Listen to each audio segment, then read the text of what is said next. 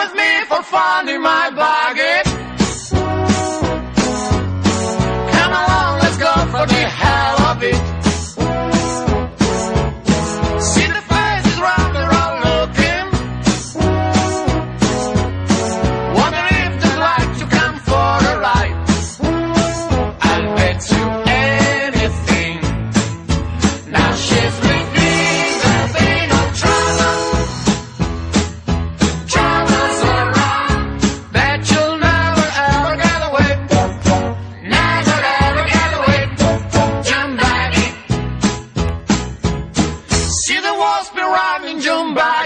Bienvenidos al primer y único programa del motor donde debatimos y te explicamos todo sobre las novedades de la industria automovilística. Es la primera radio sonora del automóvil donde el protagonista son nuestros oyentes y las novedades del motor. El que os habla, Antonio Rodrigo Vaquerizo, dirige este espacio y hoy me acompaña en el estudio pues el equipo oficial de Auto FM y una compañía muy especial. Primero voy a presentar a la compañía especial, si me permiten mis compañeros. Bienvenido, Daniel Carretero. ¿Qué tal? Eh, buenas tardes, encantado de estar otra vez aquí con vosotros después del verano, arrancando motores todo el mundo. Pues la verdad es que sí, ¿eh? De- con fuerza y con valentía, casi turbo, ¿no? Ahí estamos. Bueno, bienvenido también Jorge Valero. Buenas a todos. Bienvenido Álvaro Turiel. Buenas tardes. Bienvenido Alejandro Ostegui. Hola, buenas tardes. Y bienvenido Sergio. Muy buenas tardes. Ahí estamos Sergio sin reunidos. apellido. Sergio Álvarez.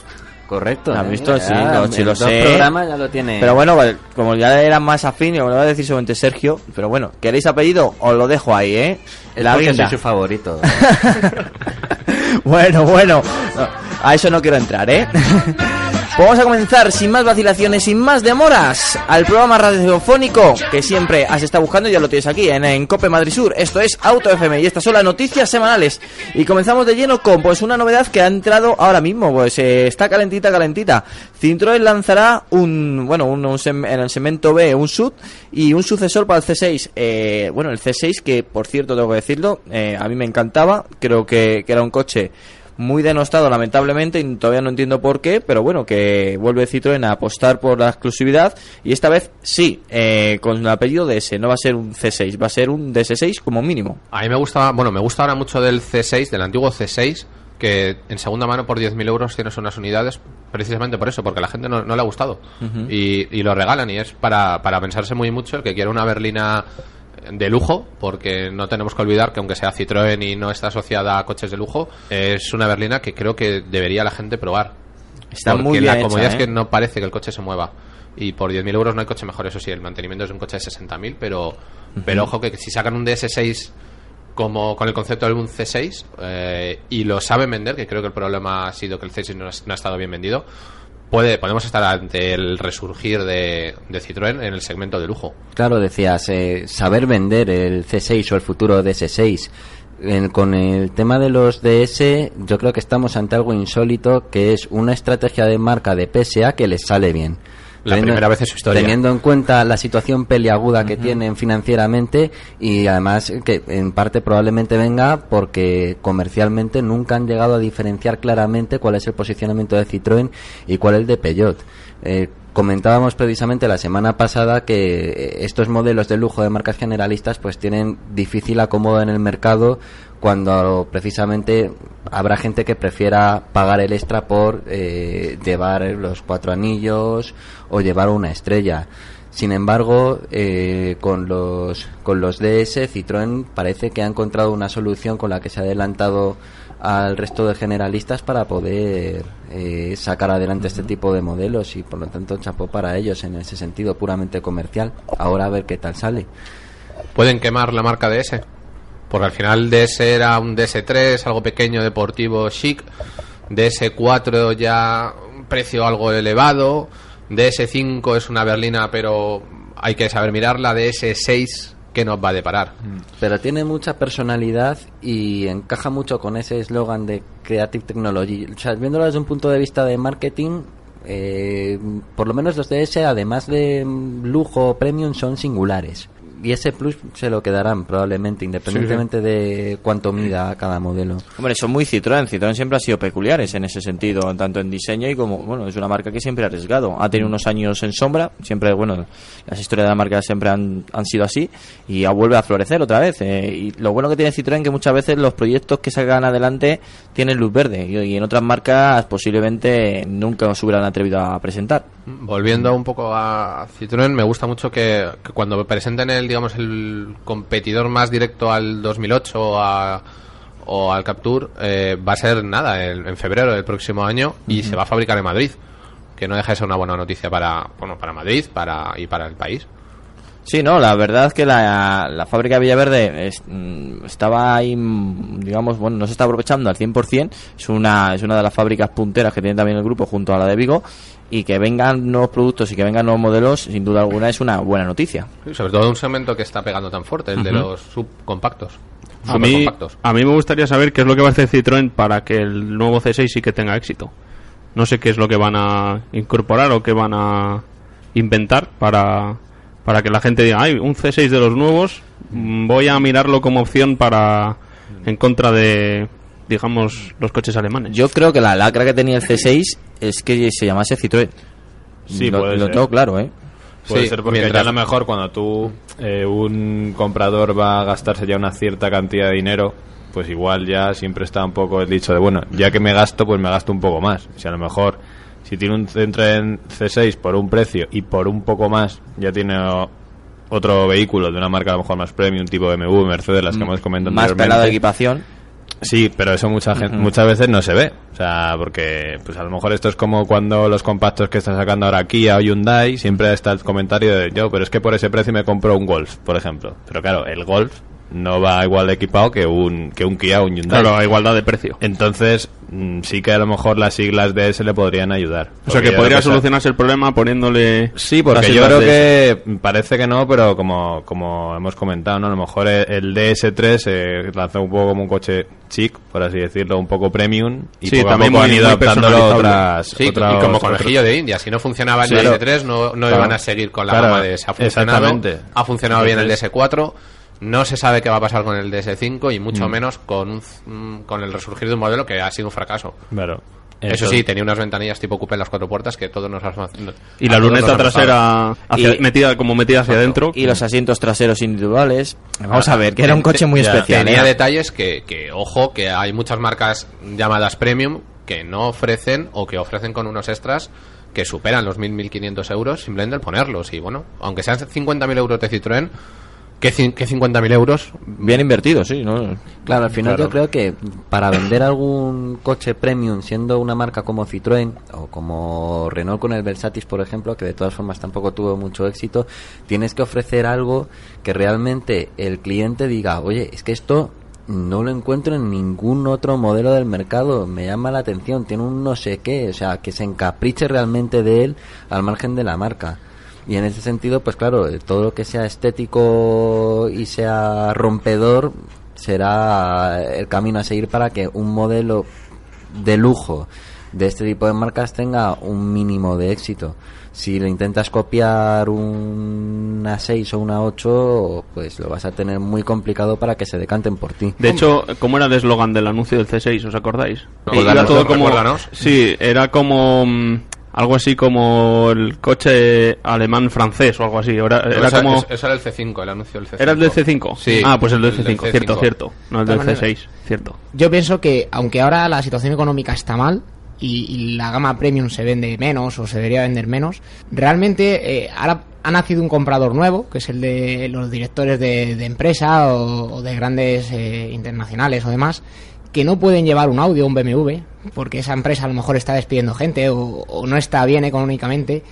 Y el hecho de que te gastes 50.000 euros en un BMW o en un, Citroën no es la misma sensación. Si resulta que yo estoy despidiendo gente y aparezco con un BMW, es como, ostras, pues tan mal no estamos porque mira, se ha comprado un BMW. En cambio, aunque me cueste lo mismo, yo aparezco con mi Citroën y la sensación no es la misma, no la misma sensación generalizada es, bueno, ha cambiado de coche, pero es un Citroën. Realmente sí que nos estamos apretando las tuercas, ¿no? Y yo creo que hay un perfil ahí nuevo de comprador que realmente sí que mm, puede cubrir el este C6. Un comprador de flotas. por ejemplo. Sí, son más coches de renting y demás que no, no particulares. a Esa, idea, por ejemplo, la comentaban Renault muchas veces cuando se hablaba del Fluence eléctrico, del Fluence Detail, coche ministerial al final.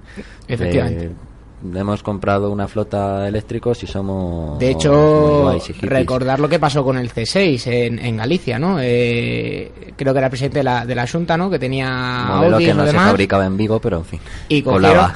efectivamente. Claro, bueno, Citroën ya sabemos que eh, con la relación que tiene con Galicia es excepcional, y por la fábrica que tiene. Sí, bueno, dentro de lo que cabe. Sí, pero parte de, de nos apretamos las tuercas Sí. fue el hecho de vender el Audi y comprar un Citroën, que bueno, desafortunadamente no estaba fabricado en Vigo, que y aquello creo controversia, pero es un poquito lo que estamos hablando, ¿no? Es decir, nos apretamos todas las tuercas, yo también.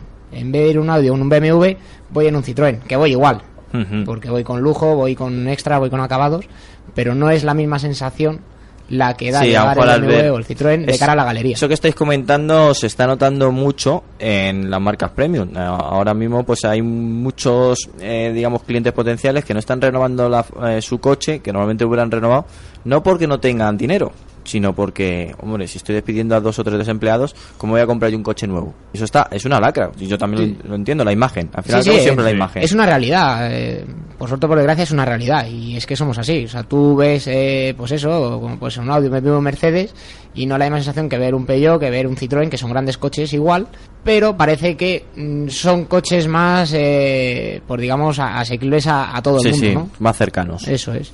¿Puedo, ¿Puedo hacer un comentario sobre el Citroën C6? Bueno, eh, os presento, es Buenas. Juan, es Juan Ávila, que como sabéis tiene un ciclo y un horario distinto. Al de Auto FM siempre se incorpora un pelín más tarde. Es como si fuese de Canarias, ¿no? Viene... No, vengo de publicar una pequeña, gran exclusiva en la sección de Fórmula 1 y que después en la parte de, dedicada a Fórmula 1 comentaremos Sergio y yo y seguro que además le gusta. Me parece que es de uno de esos pilotos que, que a Sergio le pueden gustar, sí. Ya... Te está mirando de reojo, ¿eh? ¿Y es uno de esos pilotos que a Juan Ávila no le gustan tanto? Puede ser, puede ser. Bueno, no nos metemos en la Fórmula 1, que yo veo a los dos ahí, otra liados, ¿eh? Quería hacer un comentario del Sí. C6 y es que mm, una de las cosas que hicieron Citroën y Renault, si no me equivoco también en su momento, es que eh, dada la dificultad que tenían para luchar contra las marcas alemanas en la parte de berlinas premium, intentaron focalizarlo en las berlinas cre- creativas, ¿no? Como diciendo, quien busque algo diferente va por un C6 o a por un Renault Versatis, ¿no? Y, a Renault le salió rana al juego, porque la verdad es que muchos Versatis no se vendieron. Pero Citroën parece que poquito a poquito ha ido reconquistando un poquito esa, esa parte. No sé qué opinaréis al respecto. Hombre, en el resto de Europa, en el centro, eh, ya sabemos que Bélgica y demás, eh, Citroën tiene muy buena aceptación, sobre todo estos vehículos. El XM fue un ventas punteras. Lo único que, el- el- la verdad es que luego, en el, en el sumum Que total, el XM es verdad, fue una revolución en su segmento en su momento, ¿eh? Por las formas que llevaba, sí, sí. Luego lo único, claro, la, la lacra es que el, el boom económico que tuvo Europa, pues eh, muchos dijeron, pues prefiero una, una berlina de lujo alemana. Ahora, de todas maneras, eh, no sé cómo evolucionará, pero lo que sí es cierto es que la siguiente, bueno, no, no, no es lo mismo, porque el C5 no es el mismo concepto, pero sí que lo alemanizaron un poco para parecerse, y de hecho lo anunciaron como un poco una mezcla entre lo alemán y lo Sí, no, francés. no, no se, no, no, no- bueno, no se escondieron, Sí. porque al final que lo decía el propio anuncio de Citroën, eh, eh, alma, alma francesa, eh, exterior alemán o algo así, o actitud alemana. Pero es Ah, que, algo pero es, que es, es entrar en el C5 y, y notar eso, que no estás ante un clásico coche francés donde todo lo, donde todos los plásticos crujen y cada vez que vas a tomar una curva eh, tiene- le salen Los grillos. grillos, no, estás ante una berlina que le podría plantar cara si no fuese porque se llamase Citroën. No estás a la altura de un Serie 3, ni de una 4, ni de un clase C, pero estás ante un Opel Insignia o por encima de un, Opel- de un Opel Insignia. Por lo menos en O de un peso, Mazda 6 por en peso inferior, que eso también es importante. No, pero ya no por peso, sino que estás en una atmósfera donde tienes un grosor de puertas muy amplio, plásticos blandos, donde todo te invita a disfrutar de, de tocar el coche. Y que si no fuera por los dos rombitos, pensaría que estás ante un coche alemán, ¿verdad? Sí, probablemente. Es decir, no, no tiene nada que envidiar. Bueno, dos y lo- rombitos no, dos, Dos, dos chevrones. sí. dos chevrones, dos engranajes. Pues sí, ahí estaba una de las noticias que te plantamos, una de las noticias que te presentamos y una noticia que seguiremos aquí muy atentos en Auto FM. Y ahora nos vamos, pues bueno, pues eh, como diría eh, un clásico del Hollywood, ya están llegando Y los chinos, eh, la, bueno, la automoción china ya está llegando a Europa y por fin consiguen que un vehículo de, produ- de producción china consiga cinco estrellas en Euroncap. Eh, él ha sido el Coros 3, eh, es una berlina muy parecida, bueno, bueno, por lo menos eh, tiene algunos parecidos al Passat y bueno, es una marca china que se está vendiendo ya en, en distintos países europeos y que a España no ha llegado, pero hay que tener mucho cuidado porque está muy bien resuelta y tiene un precio rompedor. Cuidadito con ellos, ¿eh? Sí, estaba viendo los precios y los motores y tal, y parten desde, por lo menos al menos en, en Eslovaquia, desde menos de 21.000 euros, 26.690, con el único motor que tiene de momento, que es el 1600 turbo de 156. O sea que mal, mal no pinta. Barato Y- tampoco es. ¿eh? Sí, yo eso te iba a decir. Tampoco No, pero me es parece una berlina tipo barato. Volkswagen Jetta. Pero no es caro tampoco, o sea, 21.000 No, euros no. me parecen bastante razonables. Pero ¿eh? 21.000 euros. Yo me ¿con lo qué? planteaba. Porque un Volkswagen Claro. Jetta parte de poco más. A Al, ver, al parecer el equipamiento de serie es bastante bueno. Eh, Es decir, podría Alejandro, venir ya que con te lo has todo. mirado, dinos, eh, por esos 21.000 euros, ¿qué, qué, qué tenemos acceso? ¿Cuál es la versión de, de acceso? De, Hombre, Pues eh, el equipamiento de serie tiene control ¿El de tracción. era? ¿156 me Sí, dicho? 1600 turbo. Tiene navegador. Bluetooth, USB, ESP, 8 airbags, sensor de presión de neumáticos, llantas de aleación, luces de LED, ordenador de viaje, pantalla táctil, tapizado en piel, asientos térmicos, climatizador automático, sistema de sonido potente. Sí, bueno, que, no, que digamos Sí, que no que está echamos completo, nada o sea que viene, A viene completo. Que por 21.000 euros, no sé si será la crisis la que Es dinero, pero, precios, pero por, por el equipamiento que trae, si realmente el- funciona bien, Mm. bien. 156 caballos, repites. Está Gasolina. Muy, muy ¿Ese bien. motor en qué año se hizo? no lo sé. Estaba mi- mirando a ver si veía de dónde derivaba, pero no lo sé. ¿Qué es un TSI de un- un- 1.6? Es que, por ejemplo, un Volkswagen Jetta parte de 22.000 euros. Tampoco me, vale que va a ir menos equipado, pero ahora mismo la penetración del coche chino está sujeta un poco a De polémica todas formas, y a este, miedo. este precio es en Eslovaquia. Aquí en España no sé lo que va a traer. Yo, Pero luego, que sea más. El IVA es un 3% más, eh, Sí, sumar será más. aranceles, 21.000 euros. Bueno, sí, irá muy equipado. Hombre, vamos yo a ver. pienso que Pero, para bueno. entrar en el mercado español deberían de derribar ese precio porque además, eh, por Es suerte o decir- por desgracia, a- que tú digas que aquí una cosa china no es símbolo de calidad ni mucho no. menos. Claro, y pero gastarte por- 20.000 euros. Precisamente por eso me recuerda un poco el tema de coros a lo que decía Kia muchas veces, cuando, sobre todo con el Optima, cuando empezaba a introducirse. Eh, nosotros como marca tenemos que tomarnos mucho más en serio, más en serio que nadie, un segmento como este para que la gente realmente nos haga un mínimo de caso. Porque en el momento en el que vean la más mínima debilidad, va a volver el tópico de los coreanos.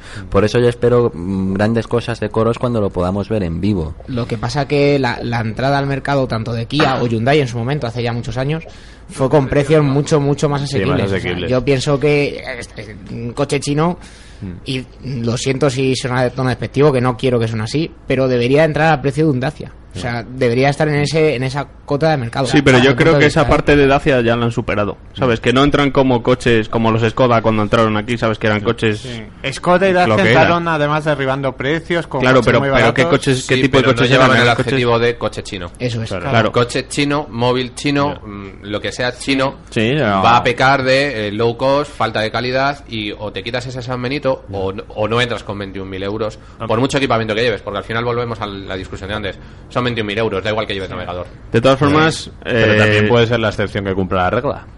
Sí, pero ya empiezas con un, con un cliché negativo, no positivo.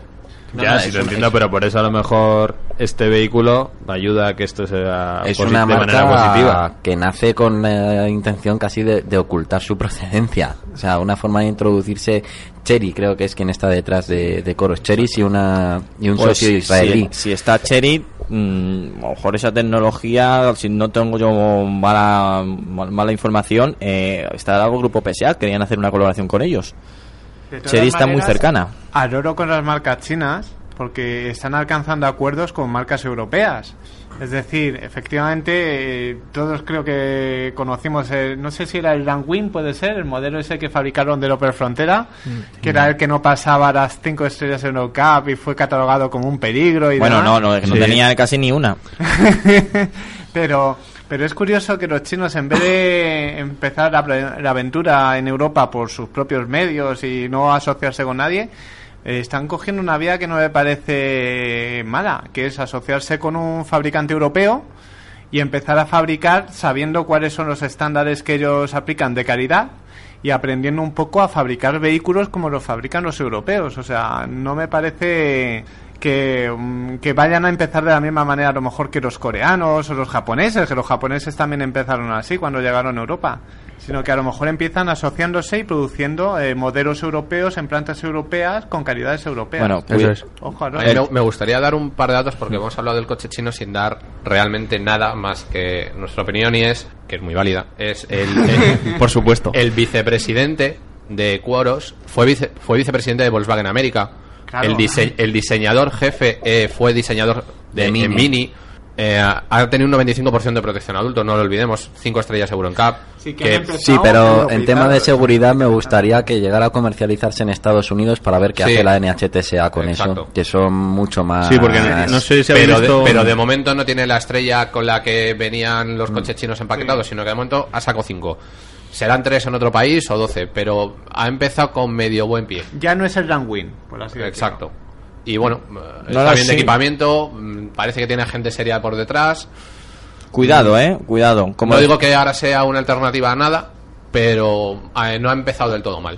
Y hay un detalle, que es que la población china, me me- tampoco sabemos los datos, yo por lo menos ahora no los recuerdo, pero sí que es cierto que la penetración de, de la población china aquí en Europa eh, es también importante, o sea que a lo Hombre, mejor no llega a ser como a- en América del Norte, que es un, al final y al cabo es muy importante junto a la latina, pero sí, la verdad es que, Pero- que hay gran cantidad de asiáticos. Claro, y después eh, que tienen las puertas de Europa abiertas de par en par, porque controlan la deuda exterior de muchos países, desgraciadamente. Entonces, claro, mm, seguramente a nivel de según Hombre, qué en América Latina ya vemos eh, automóviles chinos eh, con una integración bastante potente y, y con ventas muy... Bueno, nadie jamás hubiera dicho las ventas que iban a tener y la verdad es que se están vendiendo muy bien. Hay que tenerlo... en Sí, sí, muchos. hay en que América tenerlo. Latina yo me quedé alucinado. Eh, pude ver una, una revista peruana hace muy poquito. La mitad del mercado eran coches chinos. Pues mira. Sí, sí, Y- no, y es le- así. y Y, era, y era un Biz en la portada. Un todo Biz. camino de Biz. Bueno, os, eh, parece curioso, pero es así. Y vuelvo a insistir, eh, tal como comenzábamos, eh, como diría la película Portelgeist, ya están aquí y se están acercando, ¿eh? Bueno, nos vamos con otra de los titulares que tenemos esta semana. El 107, el C1 y el AIGO tendrán sucesor el próximo año. Tal como lo estamos diciendo, el 107, el C1 y el AIGO. Eh, ya sabéis que es el producto de una colaboración de entre los japoneses y el grupo PSA. Eh, no han tenido, bueno, un éxito aplastante, pero bueno, eh, en la calle se ve. Es un automóvil muy pequeño, eh, prácticamente para la ciudad, y que nos alegra que tenga por lo menos eh, pues una segunda vida. Eh, es un automóvil que bienvenido sea para las ciudades europeas. ¿Qué opináis? Bueno, yo creo que ese es un mercado que están ahí, eh, han estado bien posicionados, se, se vende siempre, el coche pequeño de ciudad es una cosa que se necesita y tiene que, que existir y luego pues además eh, no nos olvidemos de temas contaminación y demás, eh, no tenemos ahora los datos pero seguro que son coches que a la hora de tener restricciones la- eh, para circular por ciudades europeas probablemente todos ellos cumplan los requisitos para poder circular por, por ellas sin ningún tipo de problema. Bueno, al final no dejan de ser coches que tienen que ser baratos, manejables para ciudad, bien de precio, y si eso lo cumplen y a eso ayuda a que tres fabricantes se asocien para intentar abaratar costes, bueno, ya lo hicieron antes y bienvenido sea. De todas formas, habéis visto que este tipo de coches han mejorado mucho en los últimos años. Ya, bueno, ya lo comentamos cuando hablamos de los de los del grupo BAG con el Citigo o el Mi, etcétera. Y, y la verdad es que estos coches no sé saldrán dentro de poco, pero ya tienen bastante competencia con el 500 y, y bueno, los del grupo BAG, por supuesto. Igual que el Hyundai i10 que estuvimos hablando del otro día. Así que va va a haber lucha ahí. Sí, es una lucha, es un, la eh, lo que siempre dicen, que por un poquito más tienes un vehículo más grande, a lo mejor más versátil. Sí, hasta, yo- que, hasta que tienes que aparcarlo y dices, jo, qué pena que, Claro. que no sea más pequeño el coche. Sí, Sobre sí. todo en el centro, claro. No, está bien que en este segmento, pues cuanto más modelos y más competidores haya, mejor. Porque Sí. también es un segmento a lo mejor que está un poco, pues eso es lo que hemos comentado, ¿no? Eh, por un poco más me compro otra cosa más, más grande. Yo creo que este segmento también es importante para, para gente que quiera un coche para ciudad y yo creo que cuantos más competidores haya y más lucha, por así decirlo, entre las marcas, mucho, mucho mejor. Pues ahí lo, lo seguiremos muy atentos, eh, veremos dentro de poco pues eh, algún concept car sobre ello y la verdad es que nos alegra que eh, sigan adelante pues ya lo que hemos dicho, el 107, el C1 y el Aigo. Y nos vamos pues a, pues a una de las novedades de esta semana, el Audi inicia la comercialización del A3 Sedan. La verdad es que es un coche que nos ha llamado la atención simplemente desde la primera idea o la primera concepción de este vehículo y ahora ya que lo hemos podido ver y probar nos ha sorprendido porque eh, le sienta muy bien los tres volúmenes a la 3. La verdad es que no, no es esparatoso, no es no es muy pesado, ya sabemos que ha bajado no casi 90 kilos de la anterior generación y luego si encima le ponemos un maletero más extenso, yo creo que es eh, la vertiente perfecta para bueno para los momentos que estamos viviendo.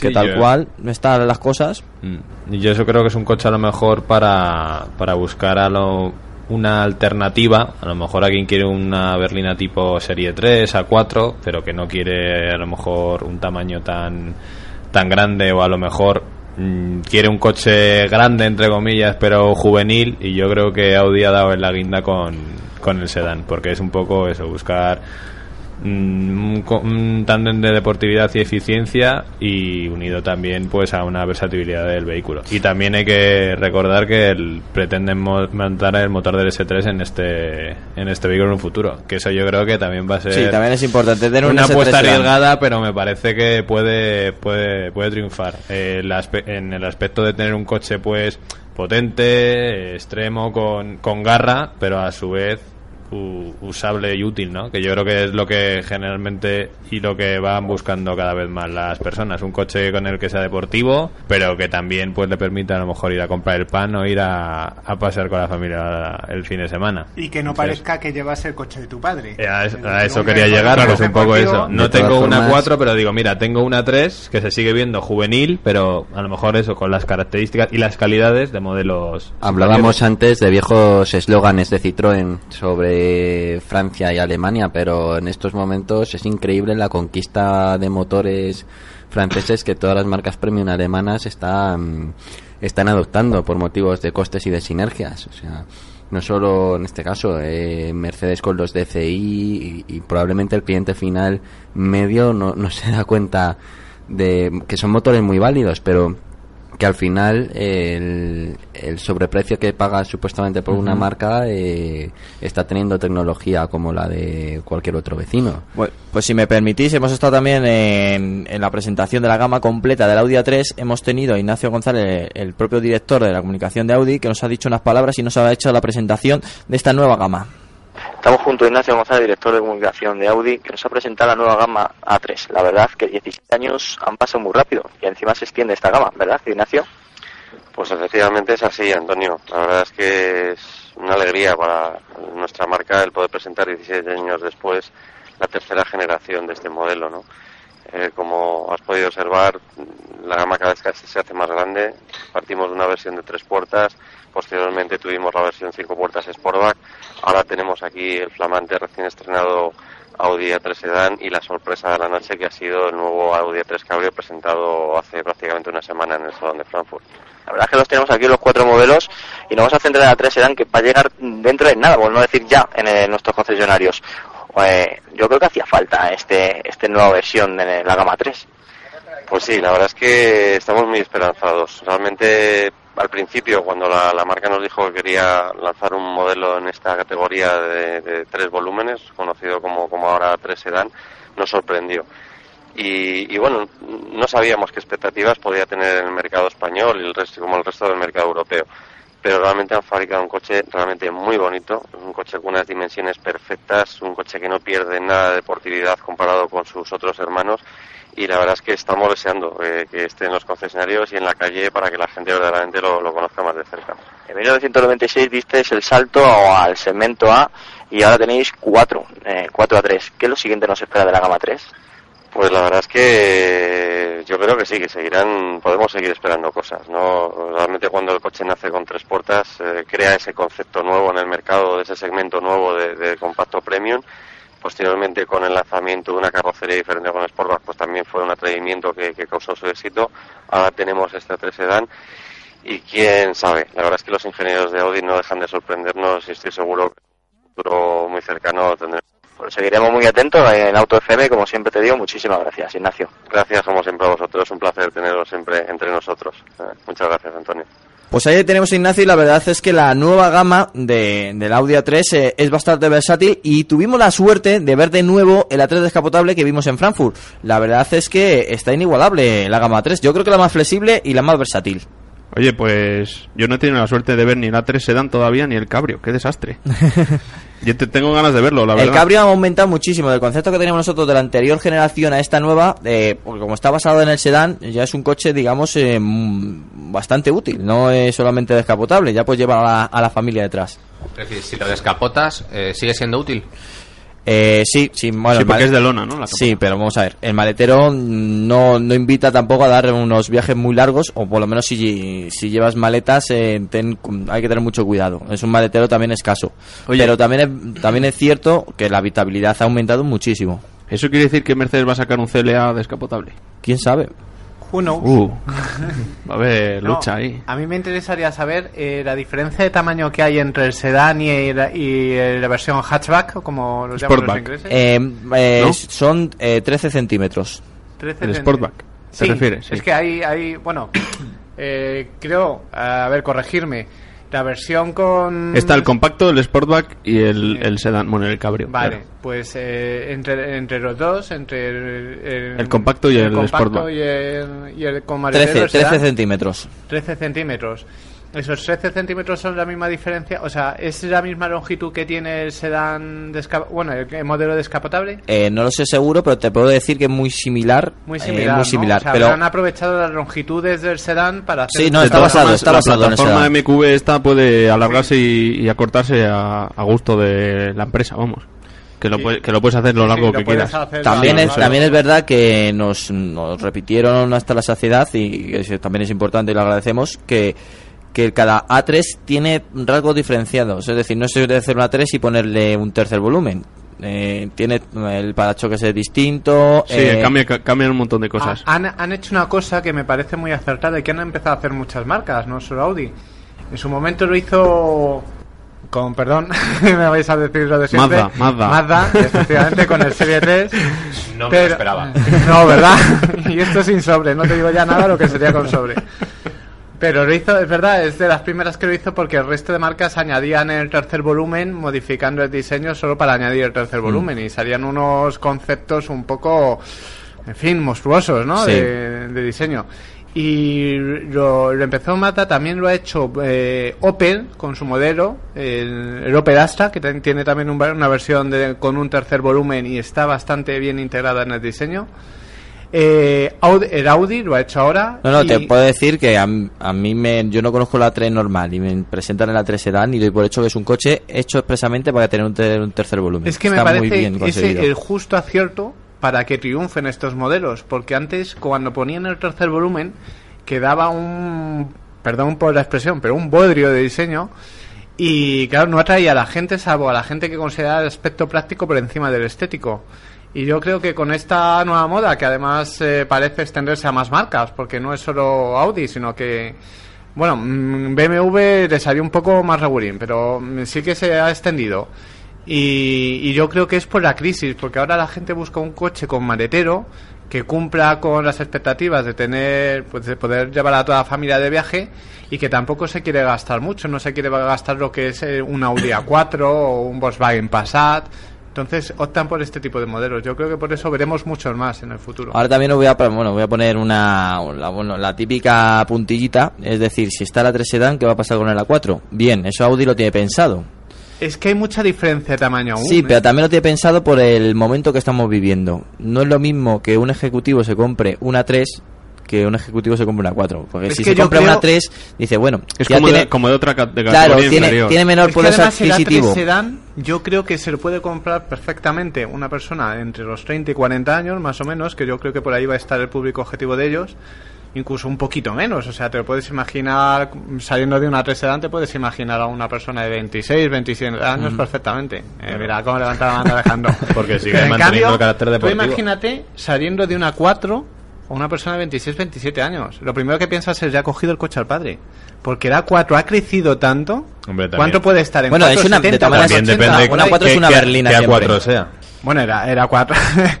Eh, ¿Con qué te refieres a la 4 que Con sea? un RS4.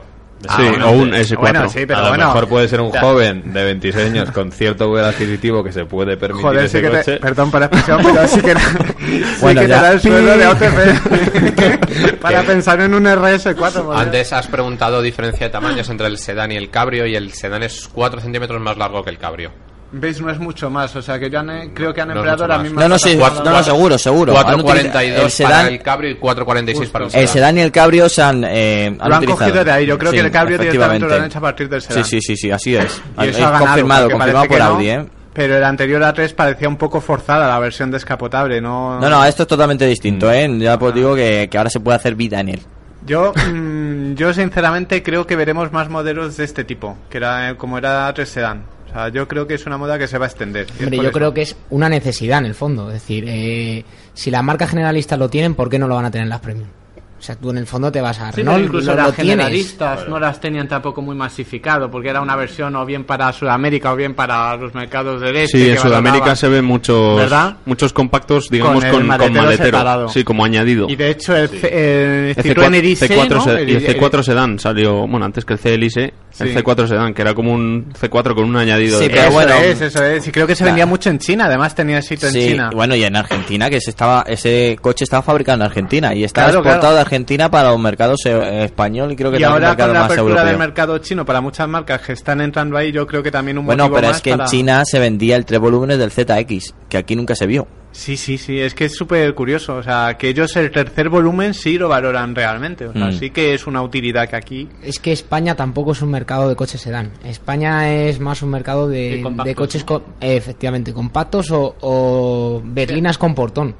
Pero no siempre el Focus, Al contrario de- del resto de- de- del mundo de Europa, que no se lleva tanto el portón como aquí. O sea, de hecho ya empieza a haber modelos como el Mazda 6, por ejemplo, que te eliminan directamente la versión la versión con portón. Ya tienes sedán o, O familiar, o familiar, eso es. efectivamente. Entonces, España nunca ha sido un mercado muy de, de sedán, a lo mejor por eso no hemos visto, como, como estabas hablando, algunas versiones, o, o de incluso del Golf, que había una versión Gol que se vendía en Brasil, Sí. que era un Golf sedán. Entonces, Pero yo puede creo ser que uno de los también es motivos. por eso, porque han cambiado las, las necesidades de las personas. Antes tenían dos modelos, el coche para la ciudad y el coche para los viajes, y ahora tienen que elegir un único modelo, uno que sirva para la ciudad y para viajes. Entonces, eh, los 4 metros 30, 4 metros 40 te sirve para plantearlo como, como las dos cosas. Un coche que para aparcar encuentras hueco, pero un coche que para viajar tienes maletero de sobra para viajar. Bueno, te- en la mesa tenemos a una persona que está haciendo, está moviendo, está moviendo la cabeza arriba y abajo y todavía no ha dicho nada porque se acaba de incorporar. Estoy hablando de Enrique Naranjo, que bueno, ya que le doy, le Estaba doy- haciendo el entrenamiento. Sí, el sí, le doy, le doy paso para que nos comente a ver qué opina esto de la 3 Sedan. Ma- Más vale tarde que nunca. Bueno, buenas tardes a todos. Bueno, eh, yo creo que eh, hay un detalle que, que explica un poco la ambición que tiene Audi con este modelo y es que la nueva generación de A3 se presentó con esta carrocería en forma de prototipo y es lo que decía él antes. eh, es- nosotros vemos mucho el mercado español solo, pero eh, a nivel europeo sí que hay un- eh, muchos, muchos mercados y bueno, si hablamos de Asia, China y demás, donde este tipo de carrocerías es, es muy, muy codiciado y Audi se ha animado. También supongo que, aunque no son realmente totalmente comparables, pero con, con el, con el lanzamiento del clase Ujú. del CLA, y bueno pues a ver cómo funciona yo creo que puede ser una es- eh, puede ser un buen momento aunque los coches no se planifican con se planifican con mucha antelación y no se sabe exactamente el momento económico en el que van a aparecer pero sí que la circunstancia económica de ahora con crisis en toda Europa y demás pues puede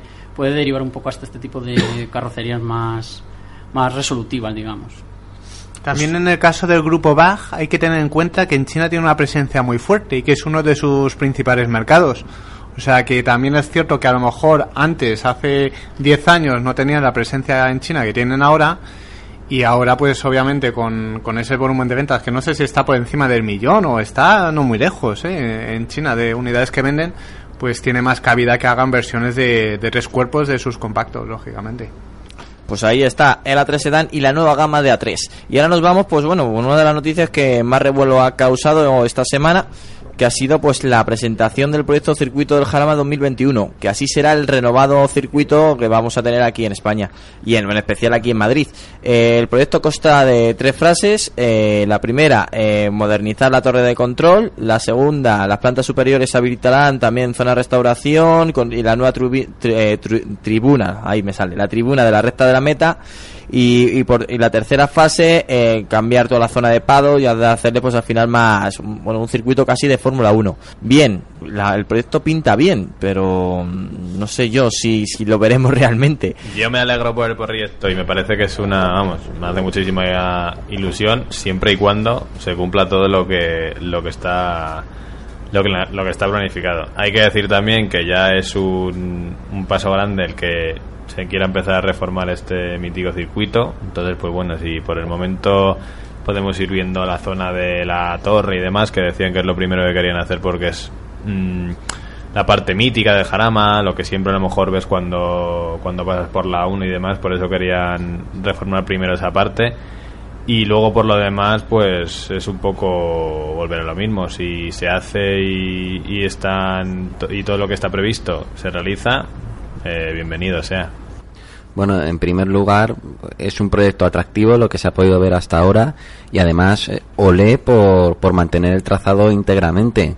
Eh, tal vez eh, mucha gente no sepa que eh, este trazado, además de ser muy apreciado por todas las categorías que hayan competido a lo largo de todas las décadas, es obra del, del Hermann Tilke de hace 30 o 40 años, un Havelholz, eh, que hizo también el circuito de Suzuka que sabemos que es eh, súper apreciado y es uno de los favoritos de la mayoría de los pilotos de Fórmula 1. Eso lo tenemos aquí en Madrid, en la 1 a 10 kilómetros más o menos de Plaza Castilla, ¿no?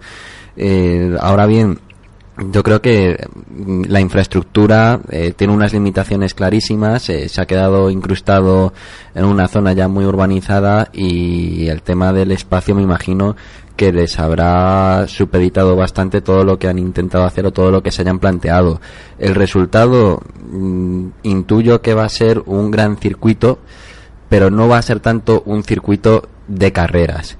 Creo que el RACE podrá explotarlo mucho, eh, creo que habrá competiciones interesantes, pero a lo mejor le ha faltado esa subida definitiva de categoría, que a lo mejor la FIA le conceda eh, otro nivel para coger pruebas um, tal vez más internacionales, pero pero vamos, creo que prácticamente todo lo que se le puede hacer está contemplado y además eso, manteniendo un trazado que espero que no toquen mucho.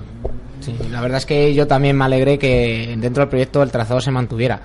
No es el trazado original, simplemente una pequeña anotación. El trazado original eh, se varió a finales de los 80, creo recordar, al final de recta, es un final de recta distinto. Y eh, la parte de arriba de la hípica, donde están ahora mismo los chalés, también es diferente, Sí. pero bueno, el resto del trazado sí que se mantiene.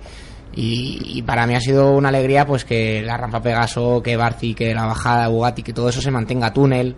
Son curvas míticas que no se podían perder. Respecto a los demás, eh, pues hombre, bienvenido es, eh, fantástico, boxes nuevos, torre nueva, reasfaltado que también le hace falta, pero a lo mejor por esto me vais a colgar, yo veo que es tirar el dinero, porque como bien has comentado, no va a venir ninguna competición, competición internacional más grande, o sea, esto se va a quedar exactamente igual, las mismas competiciones que vienen ahora, porque no hay de dónde sacar. Es decir, eh, si hacemos un recorrido mental por el circuito del Jarama, final de recta, ¿cómo, cómo alargas la escapatoria? Si está, la, está el puente, la autovía. Claro. Te vas a Le Mans, por ejemplo, ¿cómo agrandas Le Mans? Si está el paddock detrás. Te vas arriba a la hípica, ¿qué haces? ¿Tiras los chalés? No hay hueco. Te vas abajo a Bugatti, ¿cómo alargas la escapatoria de Bugatti? Si está la entrada al circuito. Entonces, pues bueno, mm, a ver, me encanta y me alegro de que se haya mejorado, pero no va a traer competiciones mejores, no va a venir la Fórmula 1 a Madrid en el Jarama. Es duro decirlo y, y a lo mejor es muy pronto, ¿no? Para comentarlo, pero hay que cambiar muchas cosas para que, que llegue una World Series, por ejemplo.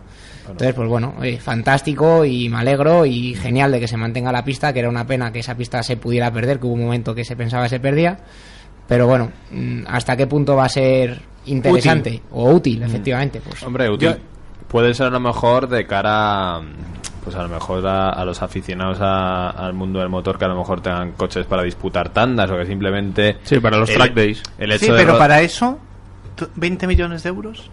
Sí, a ver, que es excesivo, pero te quiero decir, a mí me encantaría que a lo mejor, igual que Nürburgring es el circuito referente a Alemania, Sí. a mí me encantaría que el Jarama Fuera el circuito de referente de España. en España. Pero un poco más a lo mejor eso, a nivel usuario. Yo, mm, yo lo que sí estoy muy de acuerdo con, con Dani es que a mí yo he visto las fotos y me han parecido espectaculares. Eso es lo primero. Me ha encantado. Sí, los diseños esos que han hecho, El sí. diseño precioso. O sea, lo primero que mm, tengo que decir es que el diseño, ole, chapo, no, no cae en, en cosas demasiado raras. Eh, sí, puede sonar futurista, pero está hecho con buen gusto. Nada demasiado que no se haya visto en otros circuitos. Sin ir más lejos, Abu Dhabi y compañía, pues más o menos han abogado por ese tipo de diseño.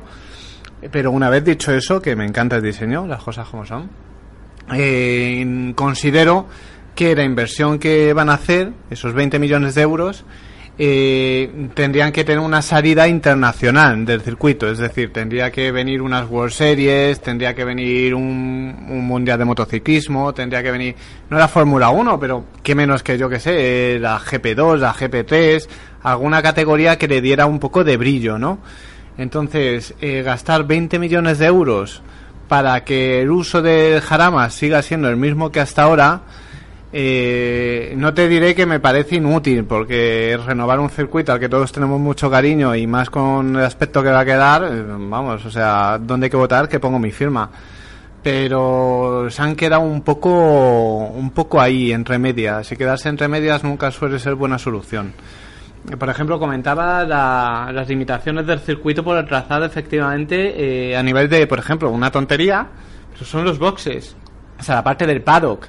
¿Qué sucede? Que tú quieres ser la Fórmula 1 y parece una tontería, pero no te caben los camiones y... No, no, si no entran los camiones de ahora. No, no, entran nuestros camiones en el paddock. Claro. si te toca el, el box que está justo detrás de Le Mans, Sí. el que está pegado a los baños Ah, del medio, la curva. no entra en el camión, Claro. lo tienes que aparcar en diagonal. En diagonal, O sea claro. que, es- Imagínate lo que sería un motorhome. Se estaba hablando de que probablemente los boxes se llevarían un poquito más atrás. Mm, Aún así, eh, es que falta espacio. Es que falta espacio, es que esa curva eh, tendría que tener un retrasado para poder ampliar y que simplemente lo- los camiones y, lo, y el- lo que es el motorhome cabiera para hacer la línea de palo que tú ves claramente en Jerez o en Montmeló. Dices, bueno, eso es una chorrada. Sí, no, porque si quieres estar en una gran competición, tú lo que no puedes hacer es poner los camiones donde están todos los ingenieros con sus ordenadores, con los datos en tiempo real, y los motorhomes donde el piloto en cualquier momento sale a hacer un descanso, en la otra punta del circuito. o sea, es que simplemente esa, esa tontería, Y entre al final comillas... y al cabo esos son los campeonatos que dan dinero, ¿no? Claro, es que esa tontería, entre comillas, te impide el acceder a cualquier mm, campeonato un poco internacional. Ya no te estoy hablando de la Fórmula 1, que la puedes dar por perdida. Pero qué menos que una, que una competición de motos internacional, aunque sean las Superbikes, aunque- sea, eh, no sé, las fórmulas de acceso, las World Series, que vuelvan. Todo eso es lo que daría vidilla al circuito. Entonces, yo creo que la remodelación va un poco a nivel de eventos. Es decir, quieren maximizar el Jarama celebrando eventos y con el Jarama en la situación que está ahora no es algo presentable para hacer un evento un poco de caché, ¿no? Hombre, muy, vinta- muy vintage, claro, pero eh, mucho. no tiene aspecto un poco cool, ¿no? Como se diría ahora. De todas formas, queda Entonces- mucho tiempo para que acabe esto. Bueno, para que Sí, se es que son Entonces, ocho años. Todavía no sabemos qué es lo que va a pasar, aunque Pero fíjate que le da lo- mucha importancia. A mí me ha- eh, no sé si habéis visto la noticia al completo, me imagino que sí, porque ha sido a nivel eh, global y a, a todos Mundial, nos ha encantado, mundial, vamos. Ha, eh, ha sido ver la foto, yo creo, y todos hemos ido con el clic de ratón inmediato, ¿no? Entonces, a mí me da mm, mucha pena que lo- la mayor relevancia que se le dé es a la zona de la biblioteca, a la zona del museo, Del que el museo. viene muy bien, ¿eh? Viene Sí. muy bien porque no hay nada de ese nivel y yo creo que si Alonso... Pero eso ya sería la tercera fase, ¿eh? Claro, que, que no estaría de más los Fórmula 1 y tal que estuvieran ahí, que hubiera un sitio, incluso los HRT que tiene Teo Martín, que los pudieras poner ahí. Estaría muy bien. Pero que esa zona tenga mucha más relevancia que escapatorias nuevas en el circuito, que ampliar la zona de paddock para poder traer... eh, de todas formas, de eh, yo creo que habría que solucionar el problema con los vecinos. Bueno, A mí El es tema que eso de me la da hípica y mucha de- rabia. Pero mucha Ya. rabia porque el circuito estaba mucho antes que todo lo que ha Es que es- es que después. es un circuito, o sea, es que claro, en un circuito- Entonces, tú si compras una casa que sabes que está al lado de un circuito, ya no solo por el, prom- eh, por el que la compra, sino el promotor que va y hace unos chalés al lado de un circuito. Sí, pero Pues la ley es la ley. Pero el promotor, y la ley ha dicho... lo- eh, eh, lo- esos terrenos eran del RACE, que es el dueño del Jarama, el promotor.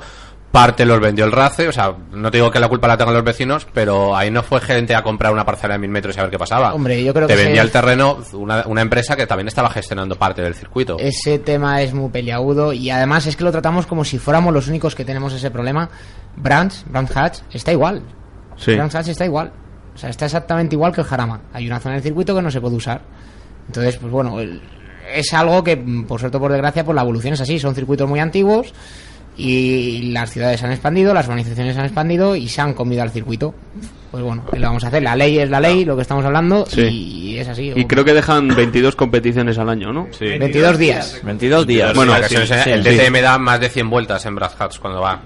100 vueltas. Sí, porque las vueltas son de 50... Bueno, de la, cuestión- la- del trazado la largo... cuestión no es tanto de días, porque tú puedes decir, me traigo una gran competición, solo una, que te ocupa, ¿qué? Eh, un- que te ocupa 3, 4 días en, en el año, ¿no? Va- Vamos a poner desde el jueves en que llegan hasta el domingo, son 4 días. Con tener una gran competición, llámese, bueno, eh, a ver, todos nos entendemos, no vamos a tratar Fórmula 1, pero llamaré World Series, llamaré GP2, llamaré Superbikes, llamaré. Mundial de Motociclismo, pues contraer cualquiera de esas una sola, cuatro días ya merecería la pena, porque dices, pues, si tú vas el trazado a nivel internacional, es decir, hay World Series y se retransmiten para todo el planeta, aunque parezca que solo las vemos aquí en España, no, las Sí. World Series son mundiales. Lo que pasa que ah, para traer eh, las World Series o las Superbikes, por ejemplo, hay un problema importante y es eh, los coches necesitan escapatorias de asfalto.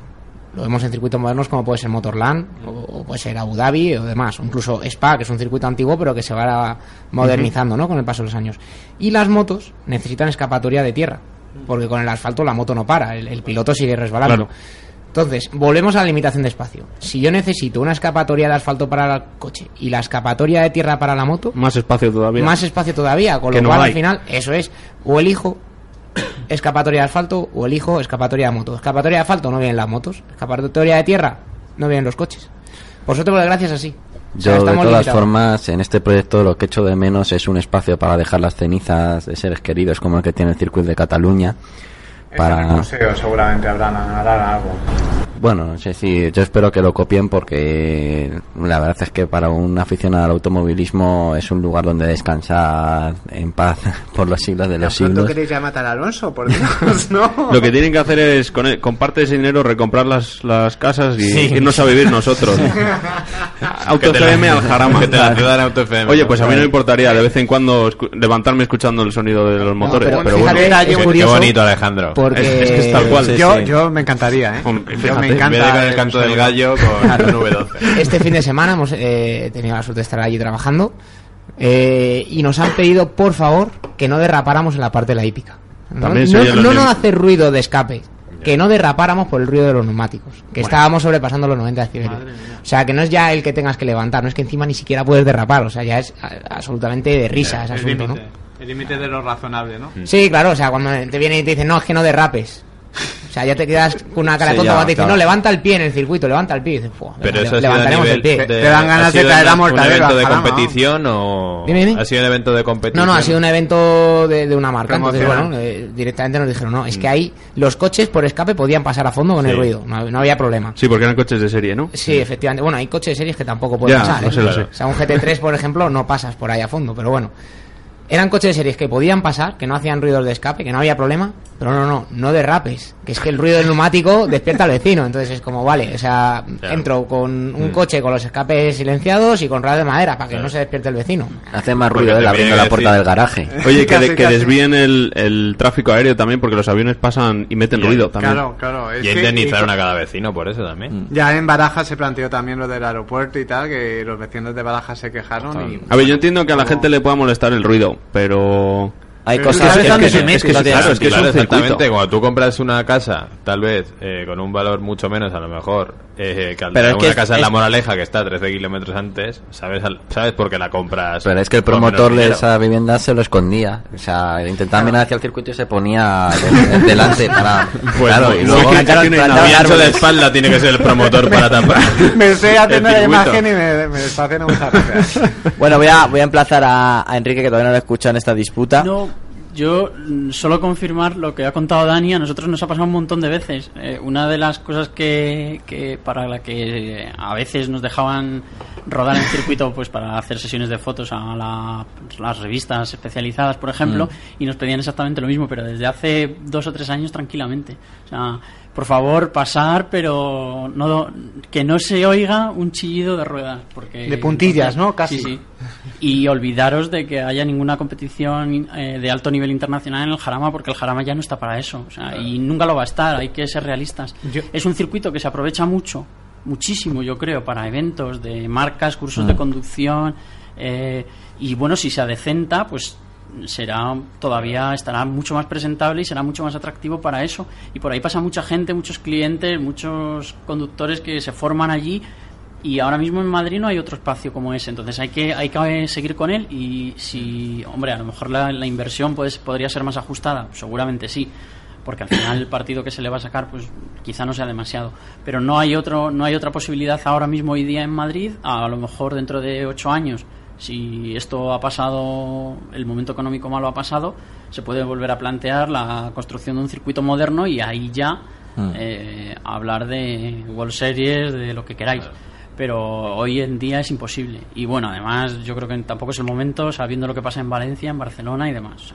Yo otra pregunta, eh, y sé que es muy cruel porque a todos nos gusta el Jarama, a todos los que hemos ido, es si no hubiera sido a lo mejor incluso más razonable vender los terrenos y resituar el circuito en una zona donde pudieras hacer un circuito con unas instalaciones como para competir a todos los niveles, a nivel internacional, porque además Madrid, junto con Barcelona y Valencia, siempre ha sido cuna del motor. O sea, hemos tenido pilotos, grandes pilotos eh, a nivel de motociclismo y de como Ángel Nieto o de, de- o de automovilismo como Como Carlos Carlos, Sainz. Sainz, como Antonio García que compite en las Hermanas Series y entonces mm, no sé hasta qué punto no hubiera sido conveniente hacer eso, mm, vender la parcela y trasladarla a un sitio donde hubiera un perímetro que se asegurara que no se van a construir viviendas para poder cumplir con las normas Eso de está, ruido. eso está complicado, yo creo. Claro, Claro, es que no, pero al final es lo que tienes que hacer, porque si no te puedes volver a ver en las mismas. Sí. Entonces, Realmente esa, esa opción se barajó. Sí, en O sea, la Pinto, ¿no? de- en Pinto años, un- en Pinto. eso En es. Pinto, eh, incluso estaba Teo por ahí metido, se intentó hacer. eh, lo que pasa que bueno, al final se decidió que no. La opción de vender los terrenos también se barajó. Mm. Y eh, estaba previsto hacer el circuito en Paracuellos. En la parte de atrás Sí, de por Paracuellos. ahí había oído yo cerca del Jarama, ¿verdad? Eso es, pega al aeropuerto porque ahí ya como hay ruido de aviones. Claro, no la se puede sombra, construir. en la sombra esa Sí. acústica. Ahí nos metemos nosotros también a seguir haciendo ruido y no. y- No, y tenía una cosa muy favorable, esa empla- ese emplazamiento que yo también escuché en su momento. Es que al estar muy cerca del aeropuerto, para las competiciones internacionales es un plus. De hecho, Eccleston, para los circuitos de Fórmula 1, Sí, pide que esté exige- cerca del aeropuerto, eh, ¿no? Eso es, que haya unas comunicaciones entre el aeropuerto y el circuito que permitan el desembarco de la Fórmula 1 allí. O sea, no puedes plantar el circuito ahí en medio de un terrenucho Sí. y después co- como Motorland. por ejemplo, como Motorland, una de las cuestiones por las que Motorland incluso se, se llegó a barajar como alternativa cuando ciertos circuitos se, se planteaba que no podían acoger la, no sé si fue Bahrein en su momento, que dijeron, bueno, pues eh, Motorland o el circuito de Portugal, ¿cómo se llama? Portimao. Portimao. Sí. Sí, pero Portimao. Portimao para fórmulas no, no, no puede ser por la- el trazado que tiene. Es demasiado rasante. Ya con el turismo toca suelo muchas veces, o sea que con, con un Fórmula es prácticamente inviable. Te dejas el, el suelo de madera. Con un Fórmula 1 lo parten ahí en dos. en- en los rasantes. Entonces, una de las cosas que barajaron en su momento es Motorland utilizarlo para Fórmula 1 y, una de las cosas que, que perjudicaba al circuito eran las instalaciones, los accesos desde, desde el aeropuerto y los hoteles, toda la capacidad hotelera. Sin embargo, en Portimao creo que llegaron a hacer una sesión de entrenamientos Sí, de de test de. Fórmula 1. Lo que pasa es que les cayó granizo y todo. O sea, que a lo mejor se libraron de que se partiera el, el fondo plano precisamente por las inclemencias del tiempo. Sí, no, no. eh, Portimao, por, por tema de rasantes y demás que hay, yo de los circuitos más heavies, eh, exceptuando Nürburgring, eh, no Nürburgring, no Live, no, no GP, por supuesto, Sí. es de los circuitos más heavies en tema de rasantes. O sea, ya, os digo, con un turismo tocas, mm, con un fórmula pff, inviable. O sea, probablemente tendrías que ir hasta fuera de la trazada para no tocar. Como diría Luis Aragonés, te dejas el culo operado, ¿no? Sí, pero, Seguro. pero tiene un trazado que es una pasada. Dicen que es muy bonito, que es muy Sí, espectacular, es, es ¿no? impresionante. Yo he tenido oportunidad de rodar ahí y bueno, seguro que Dani lo ha hecho más que yo y muchísimo mejor seguro. y, y- y yo me quedé maravillado. Sí, yo es de los circuitos que recomiendo. O sea, aparte del Jarama, que para vamos apuntando aquí circuitos, fantástico, ¿eh? Portimao es uno de mis circuitos favoritos porque tiene un montón de curvas ciegas, curvas que te tiras sin ver nada y esperas haber apuntado bien desde atrás. Y es una pasada y un gustazo conducir allí. La entrada recta, sin ir más lejos, que es una larga de derechas, que tiene una caída muy fuerte al final, que el coche hace tope de extensión y se descoloca pasados los 160, 170. O sea que es un circuito precioso y muy técnico y muy difícil. Alejandro, excursión a Portimao con algún Pues, modelo. de- sí, ya. Sí, Ma- ¿no? Mañana nos vamos, mañana mismo. Pero bien, entonces nos vamos con un Cascais. Pues te vas a ir con un C3. Adelante, Enrique. Y que no sea automático ni diésel, porque si no Alejandro no le tenemos en la excursión. Eso es. No, no sé si Antonio ibas ya a dar por concluido el tema del Está a punto, a punto, sí. Pero eh, bueno, pues para, como hemos hablado de competiciones eh, de alto nivel en el Jarama, la- el próximo 5 y 6 de, de octubre, perdón, se celebra el Gran Premio Camión. Donde, Cierto. donde, Cierto bueno, es, pues yo cierto creo que es. es un espectacular evento para acudir y bueno. y- Bueno, eh, tenemos intención expresa de traer a, a don Antonio aquí a las instalaciones porque eh, yo creo que no sé, es- no sé, no está valorado lo que está haciendo Una este hombre. eminencia, ¿eh? Sí. Una eminencia. Eh, yo Lo creo que, ha hecho eh, Antonio Albacete es, son palabras mayores, ¿eh? Y conociendo a Antonio no tendrá problema en venir, seguro. ¿eh? Si puede, seguro que estará por aquí. Por eso digo que, y aparte creo que le tenemos que, que honrar por su trabajo y, y, bueno, la dedicación y, y- y el reparto de nombre de, de España por el resto del mundo. Son los mejores pilotos que la gente no sabe, ¿eh? Estoy seguro que no sabe. Por cierto, ya para terminar con esto del ruido, sonido no es igual a ruido. Vale, muy bien. Que quede claro. Y, y música. que, que es que la gente, la gente no lo tiene claro. Que la gente oye algo y dice es ruido. No es ruido, No, no, es no. sonido. Bueno, es pues, diferente. Y, y en el caso de algunos deportes, música, ¿eh? Hemos encontrado, hemos encontrado a Alejandro Filosófico. Descubriendo nuevas facetas de, de la gente de Auto FM. Yo creo que el sonido empieza a hacer ruido cuando estás viendo la tele en tu salón y sea lo que sea, ya no... No, no. Bueno, pues eso lo dejamos vertiente Auto FM eh, de fuera y ahora nos vamos de otra vez a retomar las noticias semanales. Estuvimos en la presentación del renovado iX35. La verdad es que, bueno, pues eh, era difícil re- hacer algo mejor que lo que había ahora mismo en el mercado del iX35 y lo han hecho. Eh, han, pues han hecho un leve lavado de cara, eh, sobre todo han sido los focos los que han renovado, han mejorado la sonoridad, ahora pues es bastante silencioso y es un coche, a pesar de ser un SUV, que se conduce como un turismo.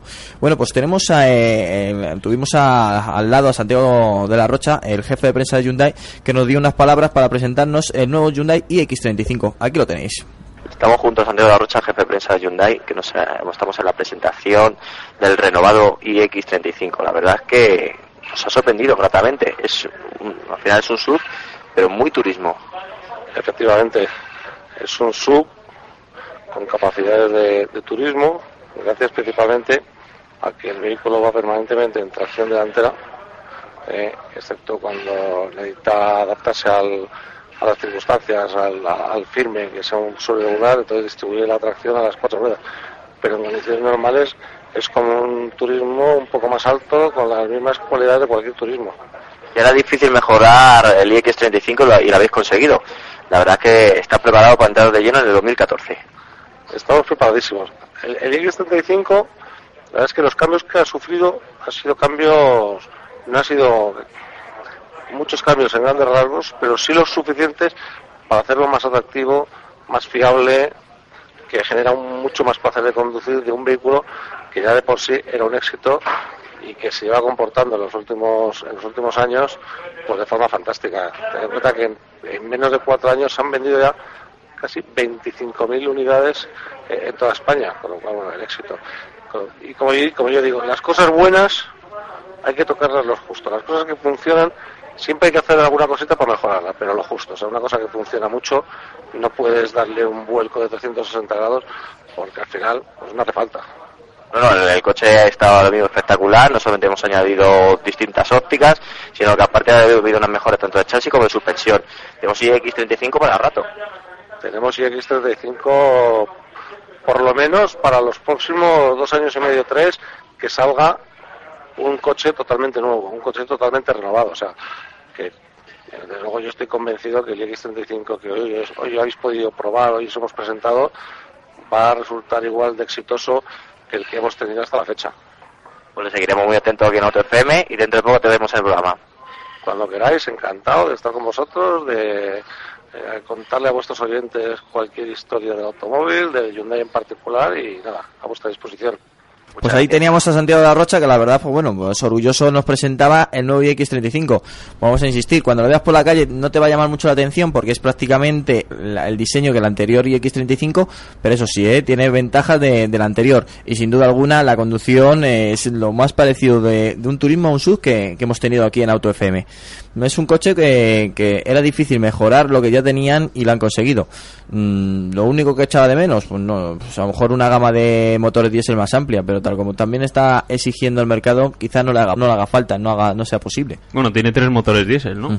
Desde el de 115 hasta el 184, o sea que gama tiene. De lo que no tiene mucho es gasolina, pero bueno, está claro que la mayor parte de las ventas son diésel. Así que No, no, es la- tontería sacar más versiones de gasolina, porque yo que yo yo no he visto ninguno todavía. de Sí, bueno, está en la vertiente de GDI, el motor Sí, el eh, 1600, el ¿no? 1600 que desarrolla 136 caballos y la verdad es que para ser un 1600 atmosférico eh, desarrolla bastante bastante potencia. Eh, es un motor que dentro de poco lo tendremos eh, tendremos ocasión de probarlo aquí en Auto FM y, y dicen dicen que va francamente bien, eso sí, eh, es atmosférico. Hay que tenerlo en cuenta. Este iX35 habrá rodado en Nürburgring con la nueva el nuevo edificio que, ha- que han construido los de Hyundai. Pues no, no, no sé, pero también te puedo decir que, que el chasis está muy, bueno, está mejorado, está elaborado, se nota que han, que han mejorado también la suspensión y tuvimos la ocasión de trazar distintas curvas eh, y enlazarlas y, y- y se, compo- se comportó perfectamente. Eh, no tengo no tengo ninguna queja. Es un coche que recomendábamos aquí en, en Auto FM si alguien está buscando un SUV de, esta categoría y a un precio bastante acogedor. Mm, veo que, que, estáis a, tope con el Hyundai X35. No, yo estaba, estaba leyendo y una de las cosas que más me ha gustado sobre todo es el tema de mejorar la sonoridad interior. Al final un coche de la envergadura de un X35 desplaza tanto aire que no es fácil que insonorizarlo bien del exterior y desde luego es uno de los puntos muy a tener en cuenta porque al final son coches que la gente usa para viajar y, y, oye, ganar en confort, en sonoridad es muy muy importante y es uno de los detalles que la gente tampoco tiene muy en cuenta a la hora de comprar el coche y luego de repente hacen el primer viaje y dice, oye, pues eh, suena mucho el retrovisor o tal, o, o hace mucho ruido de rodadura. Entonces, es- esto significa un detalle de, de calidad y un paso adelante importante, ¿no? Eh, Mejorar eh, le- la cantidad de, de sonido, no de ruido, que entra al interior del habitáculo.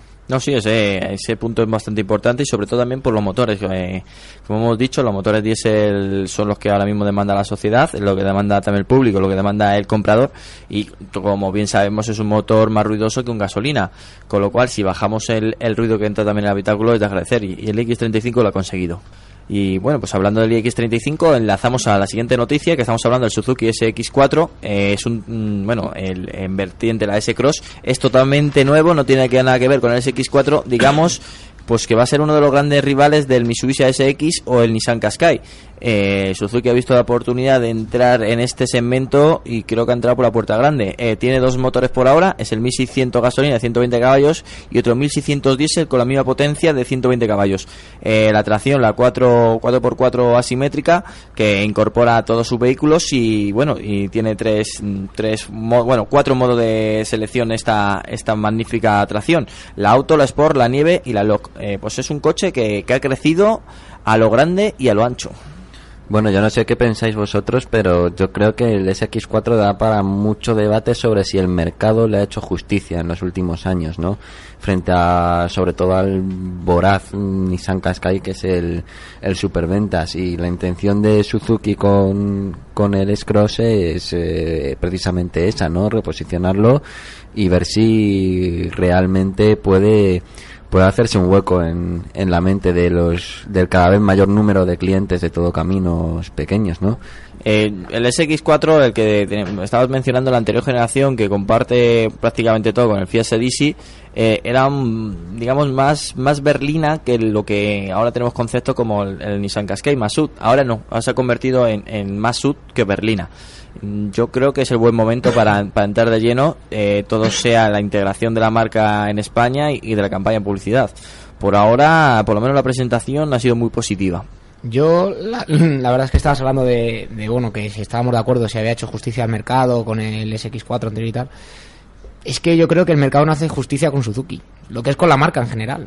Sí, porque marca cuán- que- ¿cuántas noticias de Suzuki vemos a diario? Bueno, incluso semanalmente. Pero, Mm. pero Una, estamos ninguna. hablando, nunca nos olvidemos que habla- con Suzuki hablamos de eh, Suzuki en España, que está muy asociada Claro. a todo terreno y no está muy asociada a las berlinas y a los modelos de calle, ¿no? Pero en Japón, eh, pues Suzuki tiene una gran demanda y Claro. de hecho a nivel mundial está por encima del millón de unidades vendidas. Sí, o sí, sea que yo me refería al mercado español Claro. y, y realmente a mí es una marca que, que me gusta y casi todas las Suzuki marcas aquí japonesas yo me creo vienen a gustar bastante. por el mundo del todoterreno. Y o sea, sí, ya- aquí en España sí, eh, entonces Con el Vitara asociamos al Vitara, demás, sí, claro. efectivamente. Claro, Vitara es su modelo clave, como Pero que- Nissan lo fue el Patton en su momento. Y el Suzuki Santana, que se fabricaba Santana. en Industria Santana, en Linares. Eso es. Pero es que un Swift es un gran coche. Sí, de su sí, segmento. Sí. Sí, y la verdad tenés que hasta sí. tu versión deportiva, tu Sport, Sport. sí, porque hace poco también, hace en junio, julio, también sacaron uno, una, un renovado Swift eh, Sport con Eso sí. cambios estéticos.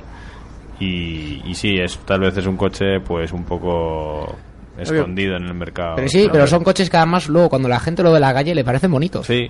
La berlina Además- que tienen ahora mismo, cuando tú lo ves andando por la calle, dices, un Es coche que más la bonito. es que la berlina es muy bonita, ¿eh? Es preciosa, pero no la ves, no se vende. Entonces yo creo que el, mercado español no hace poco, justicia con creo, Suzuki. O sea, eh, si te vas a comprar una berlina, realmente existe un- una reticencia inicial porque como de Suzuki no has esperado otra cosa que todoterrenos, Mm. ver una berlina, por muy bonita que sea, te produce la, la inevitable pregunta, ¿no? ¿Esto estará bien hecho como berlina no premium, semi-premium o con un poco de aspiraciones? Porque lo ves y tiene empaque Sí. esa berlina. No, no, y aparte muy deportiva. Sí, sí, sí. Y entonces eh, la pregunta te, te hace que digas, bueno, voy a lo seguro y me compro una berlina europea, ¿no? O japonesa. Bueno, yo, no te- en- yo no he tenido la oportunidad de probarla, no sé si Enrique ha tenido la suerte. Sí, el, el, el problema del quizás sí es que solo se servía con un motor gasolina, si no recuerdo mal era 2.4 y entonces, bueno, pues limitaba mucho las posibilidades Ya no de... tener un diésel, claro. Claro. Bueno, Eso- pero si es que es. Igual la comparativa tampoco es justa, ¿no? Pero bueno, es un poco lo que le pasa a Mazda. Porque ¿Qué- Mazda qué tampoco tiene. podríamos, eh, me- no, me interesa un momentito, Dani, me interesa. Eh, tú has probado la versión gasolina del coche, ¿no? ¿Qué dirías que es lo más recomendable y lo más criticable? Porque estamos hablando aquí todos muy por encima. Bueno, hombre, el, el- el coche tenía un aspecto muy atractivo, lo, eh, un cierto enfoque deportivo en el diseño, eh, era bastante compacto, manejable y no, y no iba mal. Lo que pasa es que, bueno, pues eh, era un motor que gastaba, que tampoco tampoco te transmitía gran, grandes sensaciones y, bueno, pues estaba un poco descolocado con respecto a la competencia, pero bueno, tampoco había aspiración de hacer volúmenes con ese coche. Claro, yo creo eh, que lo que le falta a Suzuki es apostar por fábricas europeas, que es lo que hicieron sus compañeros. Bueno, eh, el resto de marcas, ¿no? Honda, Toyota, el resto de marcas se intentaron instalar en, en Europa, sobre todo en Inglaterra y Alemania, que fueron los. La marca japonesa que ha apostado por Europa, teniendo una fábrica aquí, eh, ha ganado. Eso Claro, no tengo es que duda. Porque te permite eh, meterte en unos volúmenes que no están penalizados por los aranceles ni por las la restricciones fortu- de la Unión Europea. Tuvo la oportunidad de haberse quedado con Santana y, y, bueno, y no, no quiso. No- Yo desde luego puedo puedo hablar del Swift Sport un poco sí que es el que tuve oportunidad de probar y puedo afirmar categóricamente que desde luego el mercado no le está haciendo justicia Eh, no ya solo por un motor con buenas respuestas sino los propios acabados interiores eh, la propia manejabilidad es decir era realmente lo que se busca de un urbano deportivo. Muy bien entendido el concepto No, no, la verdad es que es el podríamos decir la marca olvidada. Y creo que de- deberíamos de darle más más difusión por lo menos aquí en Auto FM y también hay que tener mu- mucha mucha atención sobre lo que hacen eh, con el deporte nacional, por lo menos en el rally, en la, Copa Suiz es, increíble y, le está dando mucho apoyo. Y aparte ellos presumen de haber sido lo- los ganadores de- del campeonato de tierra, con lo cual no todas las marcas hacen esto. Bueno, y en asfalto también tenían el Super 1600, Mm. que, que era un coche que, bueno, estaba ahí. Estaba ahí, no llegó a ganar el campeonato. Creo recordar que no llegó a ganar ninguno, pero bueno, siempre estaba ahí y apostaba por la competición. Eh, Que una marca haga una copa es algo a aplaudir, y tanto en rallies como en circuitos. Eh, creo recordar que tiene unos eh, 14, 15, 15 inscritos de media, que no está mal para los tiempos que corre, teniendo en cuenta, pues por ejemplo, lo que tiene Renault con eh, la, la Twingo, que el año pasado creo que eran 5. O sea Claro, que- eso es, es- No, no, es un, es un coche que, que tiene raza y aparte es uno de los coches que cuando vas a Nürburgring te ofrecen para, para llevarlo. Sí, porque es, es un coche, pues, entre comillas, económico, con, pues ya hemos comentado, con un carácter deportivo. Entonces, pues es una opción, pues, mm, para conducir un utilitario deportivo asequible. Entonces, Pues sí, pues ahí lo tenemos y lo seguiremos muy de cerca. El SX4, la versión S-Cross, la nueva, totalmente nuevo, que quiere competir con el Nissan Qashqai. Y ahora nos vamos con, bueno, hemos recibido unas fotos espía del Seat León Cupra. Eh, ya llevábamos hablando mucho de esta vertiente, de esta versión, que tenemos ganas locas de verla ya en la calle, de verla en los concesionarios. Y bueno, pues eh, la hemos visto rodar en el circuito de Nürburgring. Eh, dicen que va a llevar el motor 2000 TSI, que lleva sus hermanos S3 y el Gol R. Eh, lo que no se sabe aproximadamente qué potencia, si llegará a los 300 o se quedarán 270, 280, pero sin duda alguna, conociendo a la gente se hacia su centro de, de performación, mm, no tengo la menor duda que lo dejarán en, bueno, en- en- será uno de los chasis a, a- a seguir, por lo menos dentro de- del grupo BAG. porque las fotos espía que se han visto eh, está sobre la base del SC. O sea, va a ser tres puertas Sí. o, o también va a haber. No, igual tienen las dos variantes, cinco. eso es. No, no estaría mal. Mm. Quién sabe, a lo mejor la vemos también con el ST. Pues hombre, Bueno, tampoco sería tampoco sería de extrañar, ¿eh? Eh, Ver eh, a, a día de hoy un- una carrocería vago, no familiar, con un motor deportivo tampoco es nada extraño. El, y es el más, el mismísimo GTI se presentaba en, prototi- en prototipo muy avanzado con carrocería familiar, o sea que... Sí, sí, a mí es que no me parece nada descabellado. Y es una cosa que puede cuadrar, si al final dinámicamente los Turín o los familiares a día de hoy mm, van de cine incluso eh, comparándolos en circuito alguna vez que he tenido el mismo modelo con el mismo motor berlina o, o familiar. Ha sido curioso como el familiar era un poco más rápido en circuito, porque normalmente lleva la suspensión trasera un poquito más dura, ah, porque normalmente Sí, vas a cargarlo carga. más, Claro. y resulta que el coche familiar, que normalmente es el coche tranquilo, o es como se le asimila, Mm. resulta que en su configuración normal o estándar es más rápido que la berlina. O sea, Ya, ya no se pone el letrerito este de bebé a bordo, ¿no? Ya en una de este tipo. Bueno, eh, oye, Se eh, puede el- poner, pero a alguno que otro dará algún Claro, susto. se puede poner eh, quemado a bordo. Claro, es una, es una vertiente. O el niño con arneses y un, un paquete en vez de una silla. Ya me lo estoy imaginando. Llegado el momento cuando tenga a niño, que esperemos que todavía no, que, que falte tiempo. eh, Uy, ya lo nombra, ahí, no, ahí, eh, no me ahí, importaría tener un RS4 con bebé a bordo. eh. Exactamente. Que me quite lo No, que bailado. es de padre, según Juan, no, No, un no. joven de 26 no puede. Recordar- No puede nada, nada, nada. Recordar el M5 Touring anterior. ¿Y dónde le viene la afición por los Sí. superdeportivos? No, es que mi padre cuando tenía dos años me metía con una sillita con arnés. Iba muy rápido. Iba muy Iba muy rápido. O el primer Yo me acuerdo A6 que la llevaba. R6. No, Sí, sí, sí. Ya me Jadore compré una camiseta de Alonso cuando estaba en Renault, ahí con la intención de ya ir dirigiéndolo bien. ¿En no- qué hora? ¿En, ¿En qué qué hora? Ay. Bueno, eh, antes de comenzar el programa, eh, me había comentado cierto miembro que está hoy aquí sentado que la ha visto este Seat León Cupra ya rodando en pruebas. Eh, sí, este verano estaban por Sierra Nevada. Ya sabéis que Sierra Nevada en verano es un, un test center, como aquel que dice. Y había tres unidades eh, en color blanco y bueno, pues con un ligero camuflaje por allí rodando. Entre otras muchas. Estaba el i8, por ejemplo, de BMW. Eh, estaba el X3M también. eh, estaba el R8, ¿cómo se llama? El que va, el, el que está pintado de azul, el vehículo de pruebas que es eléctrico, creo recordar, o ya tecnología híbrida. Electron. Ah, Electron. Electron, Ah, eso sí, es. sí. O sea que bueno, eh, ahí andaba por Sierra Nevada, pero es que Bueno, Sierra pues- Nevada para los aficionados en verano es un sitio recomendable para Este ir. verano, vacaciones Auto FM, ya sabemos dónde vamos a ir. No, de hecho, muchas fotos espías, si no me equivoco, se toman en Sierra Sí, Nevada. exactamente. Claro. Eso es, pero vamos, Sí. tanto No, en, verano aumenta la actividad, pero bueno, yo por suerte paso allí mm, casi todos los inviernos. En invierno también están, no tanto, pero también están. En invierno es más fácil ver a lo mejor a Michelin haciendo pruebas de neumáticos de invierno y demás. Sí, porque también tiene cerca un Y centro. la carretera que sube a Ronda también, que la recomiendo, pero siempre que no sea de noche, por Dios, que podéis tardar dos horas en subir 40 kilómetros. Eh, por la niebla, ¿eh? no por otra cosa. Eh, y son carreteras, efectivamente, que por esa zona sur de España se pueden ver muchos modelos de preserie con el camuflaje y a aquel que le guste sacar curioso fotos ver y ver otras revistas ya sabe dónde ir. Sí, pues ya digo que allí lo, lo veréis sin problemas, ¿eh? Allí cualquier día que vayáis en verano, lo más normal es que subas y, y tengas allí tres o cuatro prototipos danzando con el camuflaje puesto. Volviendo a lo del León, eh, si, al, si al Cupra le meten los 300 caballos del S3 o el Golf R, Madre el mía. Cupra R, No, yo creo que a lo mejor. ¿Qué va a ser, competidor del- del lo clase que- A? No, a lo mejor lo que puede ser que el 45 Cupra sí que lleve el, el T6 de ahora, digamos, y el Cupra R le monten el, el, nuevo, el nuevo motor que monta el S3, que es que, ha- vamos, está desarrollado de- desde cero. A y lo tendrá mejor- tracción 4.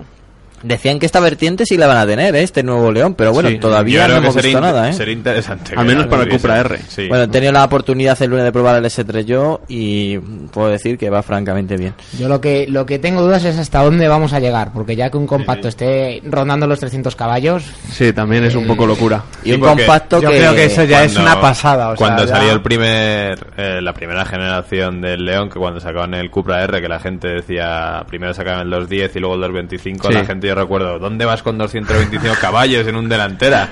y ahora realmente Hombre, han también, pasado también tengo que decir que son 300 caballos mm, que los puedes dominar, ¿eh? Claro, Que porque no es, en, en mm, este caso no es el, nada el salvaje. primer Cupra R no llevaba ni autoblocante ni, ni nada por el estilo. Que tampoco, vamos, Este- yo tuve este una coche- unidad y tampoco, No. sí que había pérdidas de tracción en algunos momentos, pero que no era para nada. Este coche cualquier persona con nociones básicas de conducción lo puede llevar y, Sí. y no se puede llevar un susto. Bueno, por supuesto respetando la legalidad, pero Y que con- y con los pues controles activados, por Sí, sí, claro. Le, le das, le das un compacto de 300 caballos a Alejandro y se olvida de su He versión dicho- Dr. Jekyll, saca Nada. Mr. Ha Hyde, dicho persona se normal. olvida de consumos, de la ecología. El, el principio de la frase ha sido como persona normal. Entonces ya a nuestro compañero Alejandro le tenemos que sacar. Bueno, pues hasta aquí la noticia semanal. Seguimos adelante en Auto FM que vamos a hacer un especial de CER de la Copa de España Resistencia. No te lo pierdas.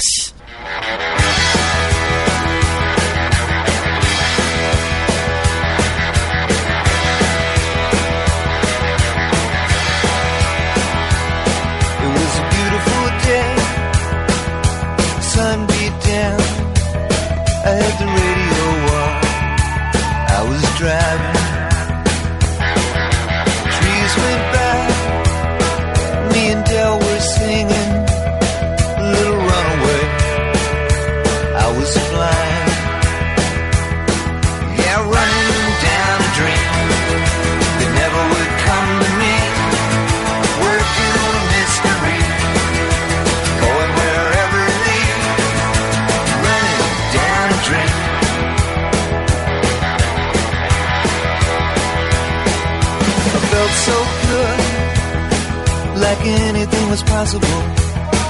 Hit cruise control and rub my eyes. The last three days, the rain was unstoppable. It was always cold, no sunshine.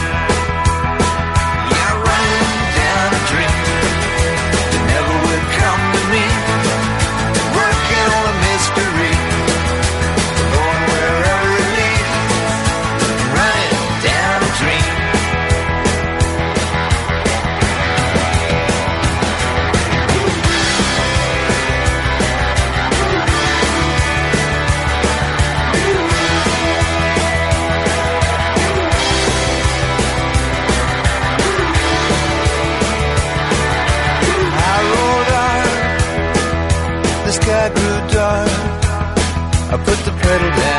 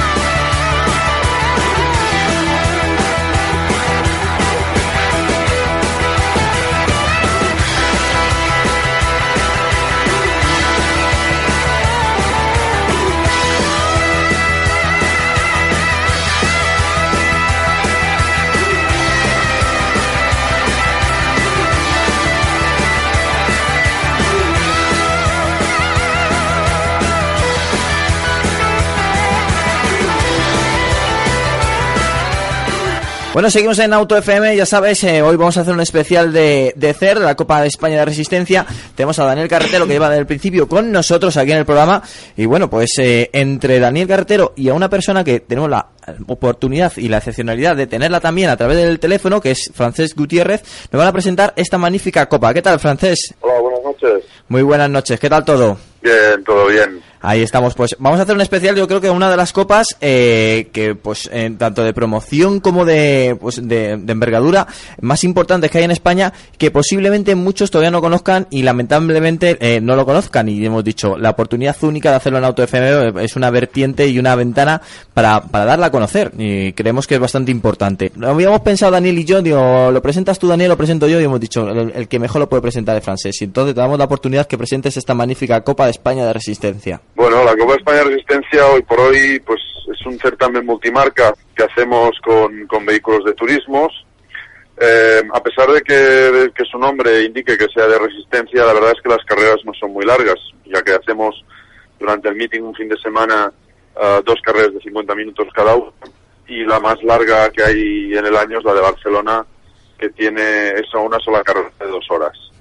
Entonces hay diferentes categorías en función de las, de las prestaciones de los coches y, a su vez, pues para un poco eh, rotar el campeonato, los podiums y que la gente tenga mayor oportunidad de poder de poderse subir al podium y de, y de poder coger puntos, pues hay una serie de handicaps que equilibran un poco bien sea las prestaciones como las, las prestaciones del vehículo como a los propios pilotos, ya que los que han conseguido podium en las carreras anteriores, pues tienen que cubrir un, un handicap con una parada ah, un, un pelín más larga a la hora de cambiar el, el piloto. Entonces, ah, bueno, eh, creemos que es un campeonato, yo creo que el automovilismo en general barato no es, ¿no?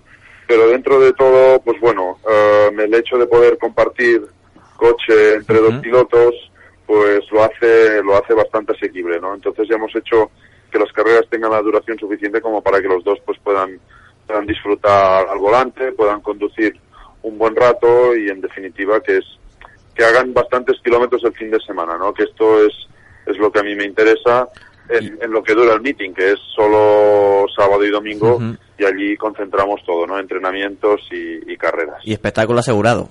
Sí, yo creo que sí, espectáculo hay siempre. Los pilotos, bueno, pues, pues, pues ya se encargan de ello, ¿no? Es decir, cada categoría está competida hasta el final. Ah, a día de hoy, como ha pasado en todas las siete ediciones de la Copa España de Resistencia, yo creo que no se va a decidir hasta el último hasta la última carrera del último meeting. Y bueno yo creo que la gente pues pues se lo pasa bien el público que viene a ver pues se lo pasa bien.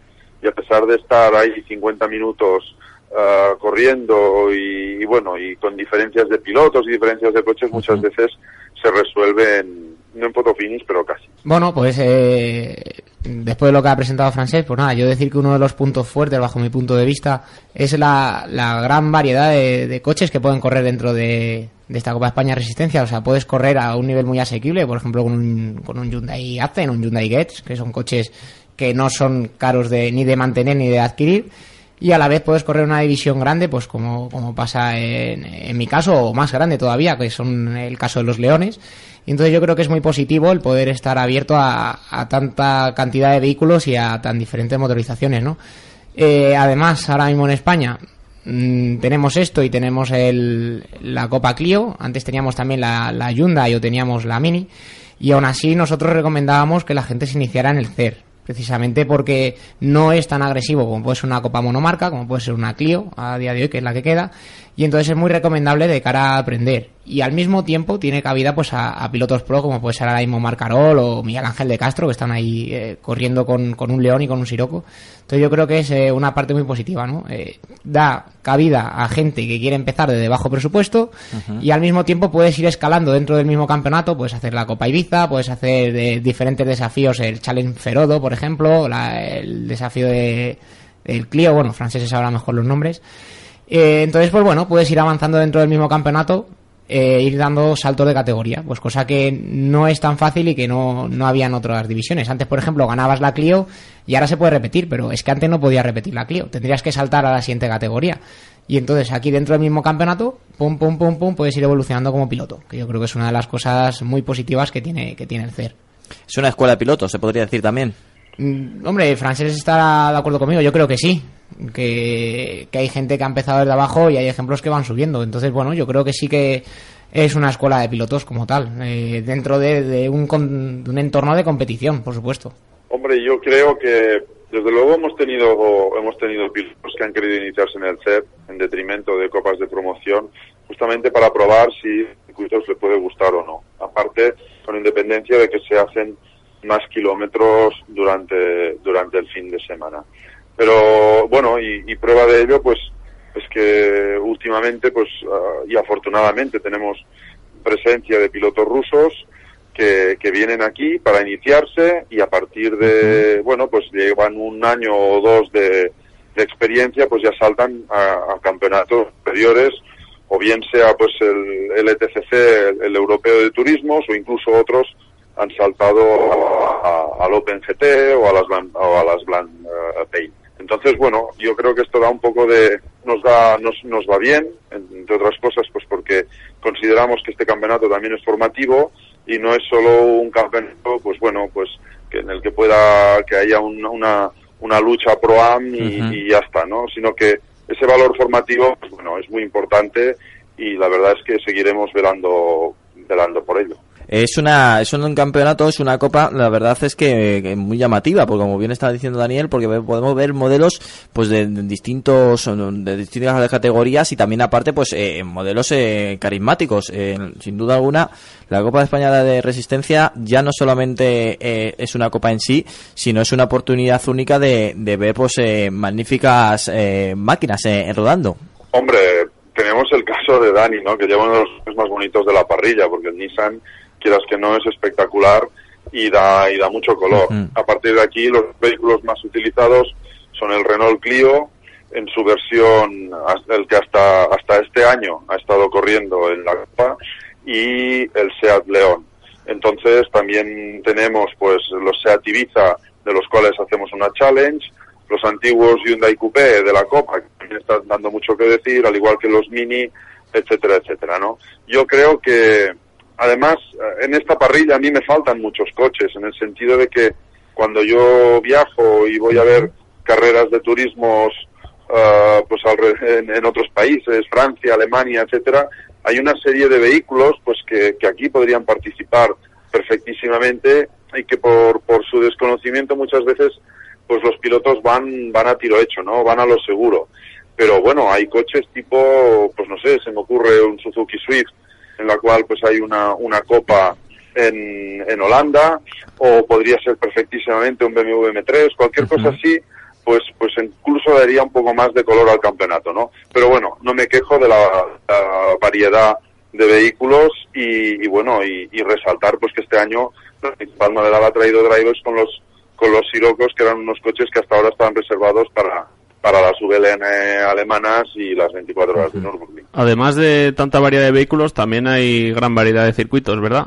Cuéntanos Bueno, un sí. poco. Tratamos de estar en los, en los principales circuitos de España, ¿no? Yo considero, bueno, un poco cada año atiendo a lo que la, a lo que la gente me pide y lo que me piden pues son circuitos de primer nivel, ¿no? Es decir, venimos, hace poco estuvimos en el Jarama, ahora en, en de 15 días estaremos en Valencia, después continuaremos la última del año en, en Motorland y previamente hemos hecho Barcelona, hemos hecho hemos hecho Navarra y ah, cuál me dejo Valencia Jerez. igual o Jerez. Jerez, Jerez.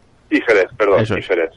Entonces, bueno, pues eso da una idea de, de- de- de- de que estamos eh, en, los, en los principales circuitos nacionales. Compartimos meeting con la Copa Renault Clio y muchas veces con otras con otras disciplinas que nos ponen los propios circuitos, pero bueno, eh, considero que hemos de estar a un nivel, el campeonato goza de un, de un nivel importante y yo creo que los circuitos y los pilotos sobre todo son merecedores de estar corriendo en sitios de, de- de relevancia.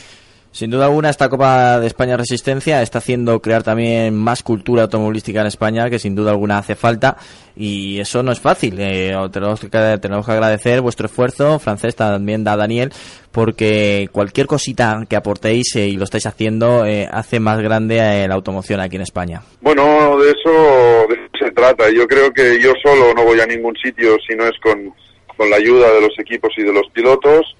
Y bueno, y los pilotos pues de alguna manera eh, necesitan de que haya un promotor que les ponga, pues bueno, que les ponga las máximas facilidades para que ellos puedan hacer lo que realmente les gusta, ¿no? Que es correr, lo que es pilotar, estar un fin de semana con amigos, con familia. Entonces, bueno, yo creo que es una unión necesaria y que en nuestro caso siempre he considerado que CER es una gran familia, al igual que, que he intentado desde que desde que cogimos la Copa que así también fuera y por lo tanto no me olvido yo de ese objetivo. Es una gran familia, tenemos que continuar hacia adelante.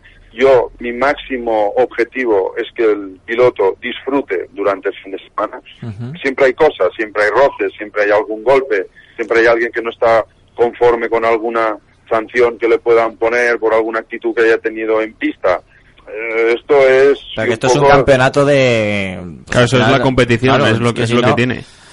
Sí, es lo que tiene la competición, ¿no? Entonces, bueno, pues, y sobre todo cuando estás allí el fin de semana, que estás un poco más caliente de la cosa, pues a veces salen cosas, ¿no? Pero, en definitiva, cuando hago el balance general, eh, considero una gran familia, yo velo por todos ellos, me implico al 100% en todo, en, en ello, y la verdad es que lo que yo quiero es que el piloto, cuando entre el viernes por la tarde y, Sí. y se vaya el domingo por la tarde, haya disfrutado de las carreras y habiendo pasado lo mejor posible. Bueno, ca- carrera a carrera también eh, más aficionados se están acercando a esta Copa de España Resistencia. La verdad es que se está haciendo ya mítica y, y muchos nos han preguntado, eh, como se está aproximando también la, dentro de poco la nueva edición de CER, ¿va a haber alguna novedad? Bueno, la verdad es que estamos preparando, estamos ahora con todo, ya, yo ya casi estoy en modo 2014, Ujú. como quien dice, a pesar de que me quedan dos meetings para acabar esta, esta temporada, pero sí que ya estamos preparando el año que viene, ¿no? Yo creo que cada año hay que eh, evolucionar el campeonato, no nos podemos quedar eh, encasillados, no podemos estar siempre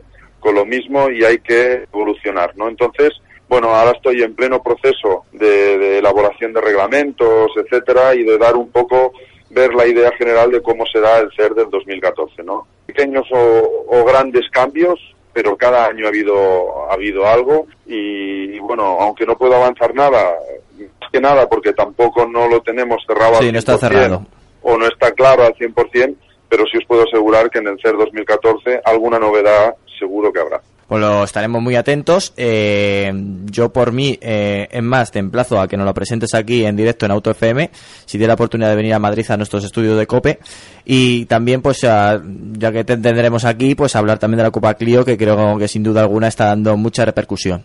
Bueno, yo encantado de, de poder estar aquí con vosotros, de comentar todo lo que queráis una vez ya tenga las novedades de- del CER del año que viene y por supuesto pues la Copa Clio lo mismo, porque la principal novedad del año que viene es el cambio de modelo con el nuevo Clio. Copa y bueno, yo creo que como dará mucho juego, pues eh, ya te digo, encantado de la vida de poder estar aquí con vosotros y presentároslo prácticamente en primicia.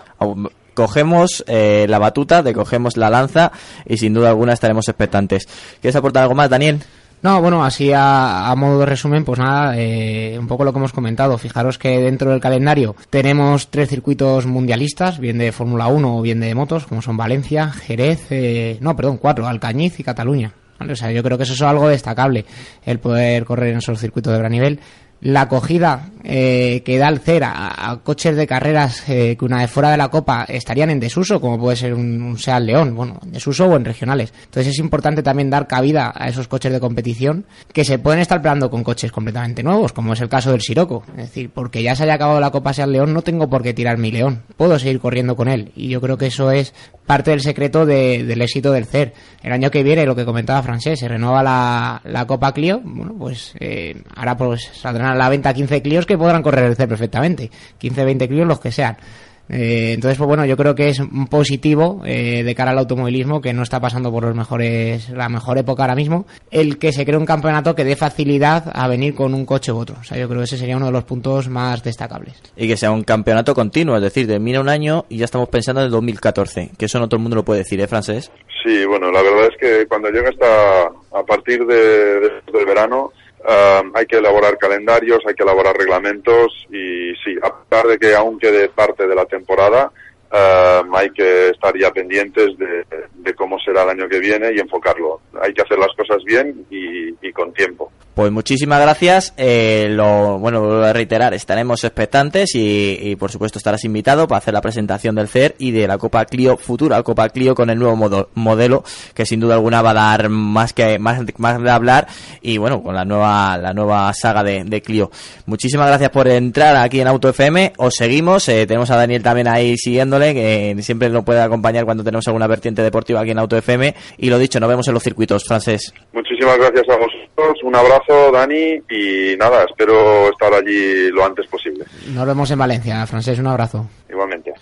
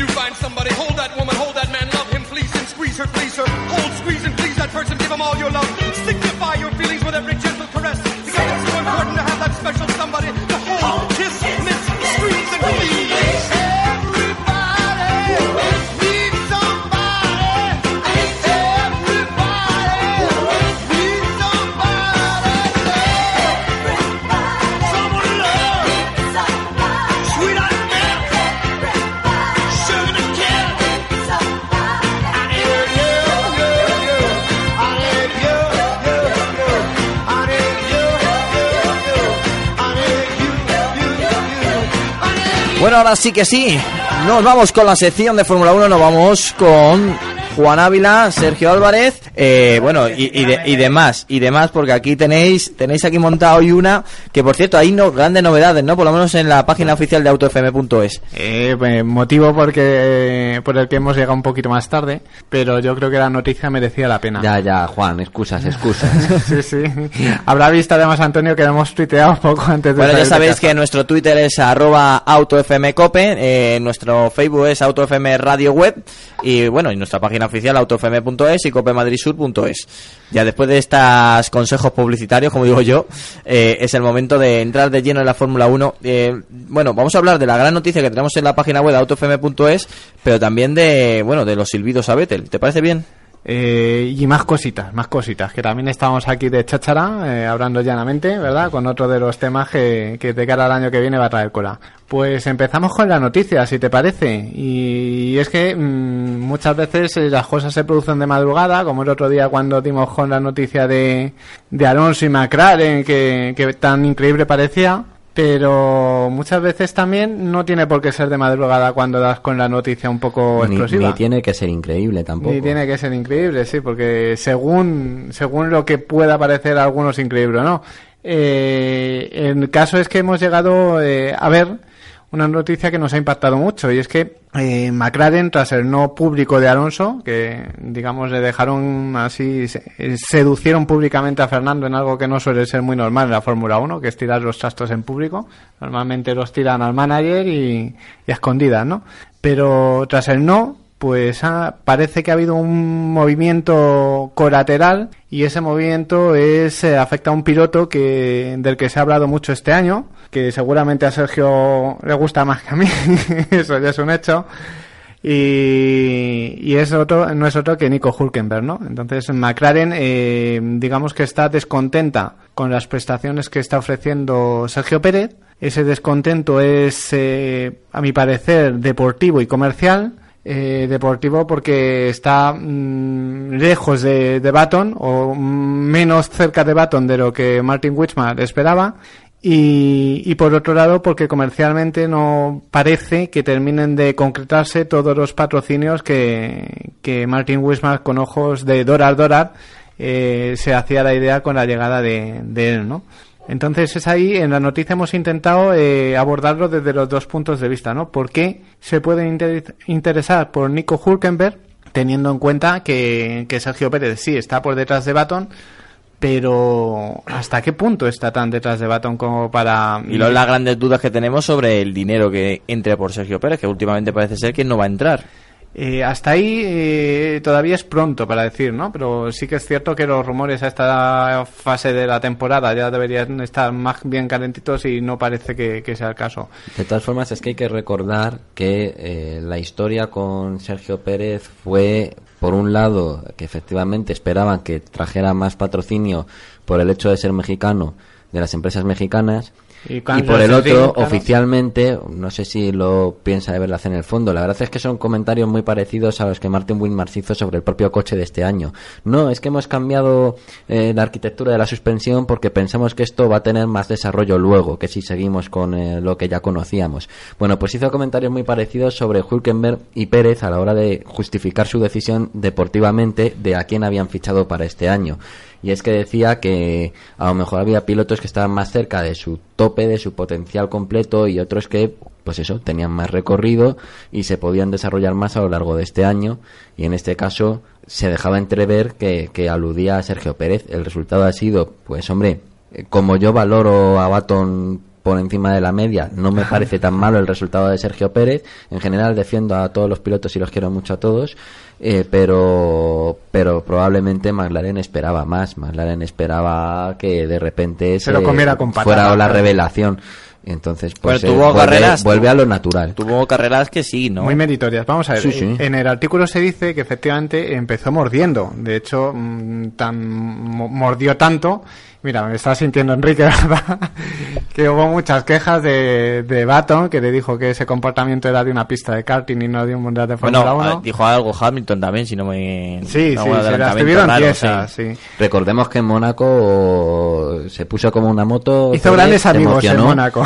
Y, y al final acabó fuera de la carrera. Sí, pero es curioso porque, mm, vamos a ver, cuando se habla del rendimiento de Sergio, sea, yo voy a hacer de abogado del diablo. No he sido su máximo defensor en su momento. Me parece un gran piloto, pero no uno de los destinados a ser de- dentro de los cuatro elegidos, ¿no? O para aumentar esa familia de los cuatro elegidos. Eh, pero también hay que ponerse, hay que retrotraerse al pasado para poner las cosas en perspectiva. Eh, todos nos acordamos de la gran temporada que hizo Kimi Raikkonen en el Sauber, que le valió su fichaje por McLaren. Incluso a pesar de puntuar un poco menos que Hayfield, pero lo cierto es que Hayfield tenía muchas más temporadas que él, ¿no? Eh, su aterrizaje en McLaren estuvo lejos de ser eh, fácil. Eh, he estado repasando las estadísticas porque a mí me, me parecía recordar que no tuvo un gran primer año y me han recalcado lo mismo, ¿no? Eh, eh, tuvo de 17 carreras 10 abandonos, que se dice pronto. Eh, dirías, bueno, es que el coche era muy malo a lo mejor. Bueno, es que Coulthard tuvo eh, cuatro, o sea, mm, tuvo mm, muchos menos abandonos que, que, que Kimi, ¿no? Sí, pero bueno, era eso. Era un segundo año. En- estadísticamente en calificación batió a Coulthard. Claro, Y- pero lo batió- Y, y la victoria de Coulthard en Mónaco fue la única de McLaren ese año, pero precisamente por abandono mecánico, Kimi Raikkonen no ganó su primera carrera en Francia. Pero a lo que voy un poco. Eh, me parecen datos, pero eh, lo que quería recalcar es que eh, el aterrizaje en McLaren, lejos de ser sencillo para un piloto que tiene poca experiencia, no es, eh, no es eh, algo fácil, ¿no? Entonces, eh, Kimi batió a Kulja, como tú bien dices, en calificación, pero no te creas que fue mucha la diferencia. He visto estadísticas y creo que es 5.35. Bueno, en el artículo lo tenéis. Ahora estoy hablando un poco de memoria. 5.35 frente a 5.88, una cosa así. O sea, fue por poquito. Y en carrera estuvieron, la cosa estuvo un poco a la par, teniendo en cuenta las pocas carreras que finalizó Kimi, ¿no? Lo que sí es cierto es que, mm, aunque fuera por poco, le batió, ¿no? Le batió en calificación. Y yo creo que eso hizo pensar a, a Martín que, que, ahí había, ahí había calidad, ahí había potencial, ¿no? Que no se había equivocado. En el caso de Sergio, eh, está lejos de ser así, o sea, está mm, a un punto y medio, dos puntos por debajo de Baton, tanto en calificación como en carrera, más o menos. Los datos, repito, en, en el artículo. Pero, pero yo- yo personalmente y estadísticamente también el título lo avala, creo que Baton es un objetivo más duro que en su momento Coulthard. Sí, ahí Sí. estoy completamente de acuerdo contigo. Sí, no, vamos a ver. eh, podemos considerar la calidad de Baton, podemos considerar la calidad de Kulger, el eterno este año gano yo. Pero, pero lo cierto es que eh, estando más lejos de lo que estaba Kimi, tampoco la diferencia es tan brutal como para decir voy a fichar a Nico y estas diferencias van a ser mucho menores y va a batir a, Baton eh, desde el primer día. Eh, sustituir a Sergio Pérez por Alonso, yo lo veo justificado porque eso, lo sustituyes por un bicampeón del mundo, alguien que, que siempre da más, que sale sexto y termina tercero y tiene una media de tres puestos recuperados por carrera, que parece poco pero es bastante. Pero sustituir a Sergio por Nico me parece ya que entramos en terreno un poco más resbaladizo, que no es tan claro. Entonces ahí dejo la pregunta. Pero vamos a ver, esto yo creo que ha sido parece. también por el no rotundo de Alonso. Sí, o sea, está claro que, eh, que también eh, McLaren, seguramente sus socios les estaban presionando, oye, ¿cómo puede ser que después de esta temporada no vayamos a hacer algún cambio un poco drástico de cara al año que viene? Y es posible que eh, fue como en Jaguar, cuando hicieron ese segundo año tan preocupante, y Niki Lauda pues dijo, pues fuera Eddie Irvine y fuera Pedro de la Rosa, y aquí empezamos con dos pilotos de cero, ¿no? Como si eso fuera el problema y no el coche. Entonces yo quiero lanzar aquí, un poco a la comandilla aquí que estamos, la pregunta, eh, y yo ya tengo mi opinión, pero en el artículo como está, ahora queda a la opinión del resto. ¿Qué pensáis eh, entre eh, el cambio que sería para McLaren entre Sergio Pérez y Nico Hulkenberg? ¿Diferencia, no diferencia, a favor o en contra? Bueno, yo creo que teniendo a Baton tienen la apuesta segura, es decir, tienen un pilotazo. Para mí es el piloto más fino de toda la parrilla a la hora de, de conducir. Tienen un campeón del mundo, eso también lo olvidamos. Eh, Baton con un buen coche es, un tío que es talante, que es de, de los rápidos. Si hubieran tenido Alonso, genial. Eh, habrían tenido un top, habrían tenido el mega equipo. Vale, no tenemos a Alonso, pues tendremos que apostar por algo nuevo. Eh, Hulkenberg, bajo mi punto de vista, tampoco lo está haciendo nada mal. Es un piloto que también mm, nos falta saber. eh, hay muchas cosas en la Fórmula 1 que no sabemos. Claro, no sabemos si muchos pilotos con un coche bueno realmente serían top, no, ¿no? no, me refiero a, Ah. a qué piloto con qué coche, sino a todo lo que pasa en los despachos que no te enteras. Ah, sí, temas de Claro, dinero, etcétera. ¿Qué hay más allá de la salida de Sergio y qué hay más allá de la entrada de... Eso sí que no, no lo saben ni Juan ni, ni Sergio. También- no. también en el ¿Cómo que no? ¿Cómo que no? Ahí, ahí, ahí, ahí. A ver, también en el artículo hemos valorado eh, que, que ganaría McLaren con un piloto como Nico frente a un piloto como, como Sergio, ¿no? ¿Cuáles serán un poco las estadísticas de Sergio, las estadísticas de Nico?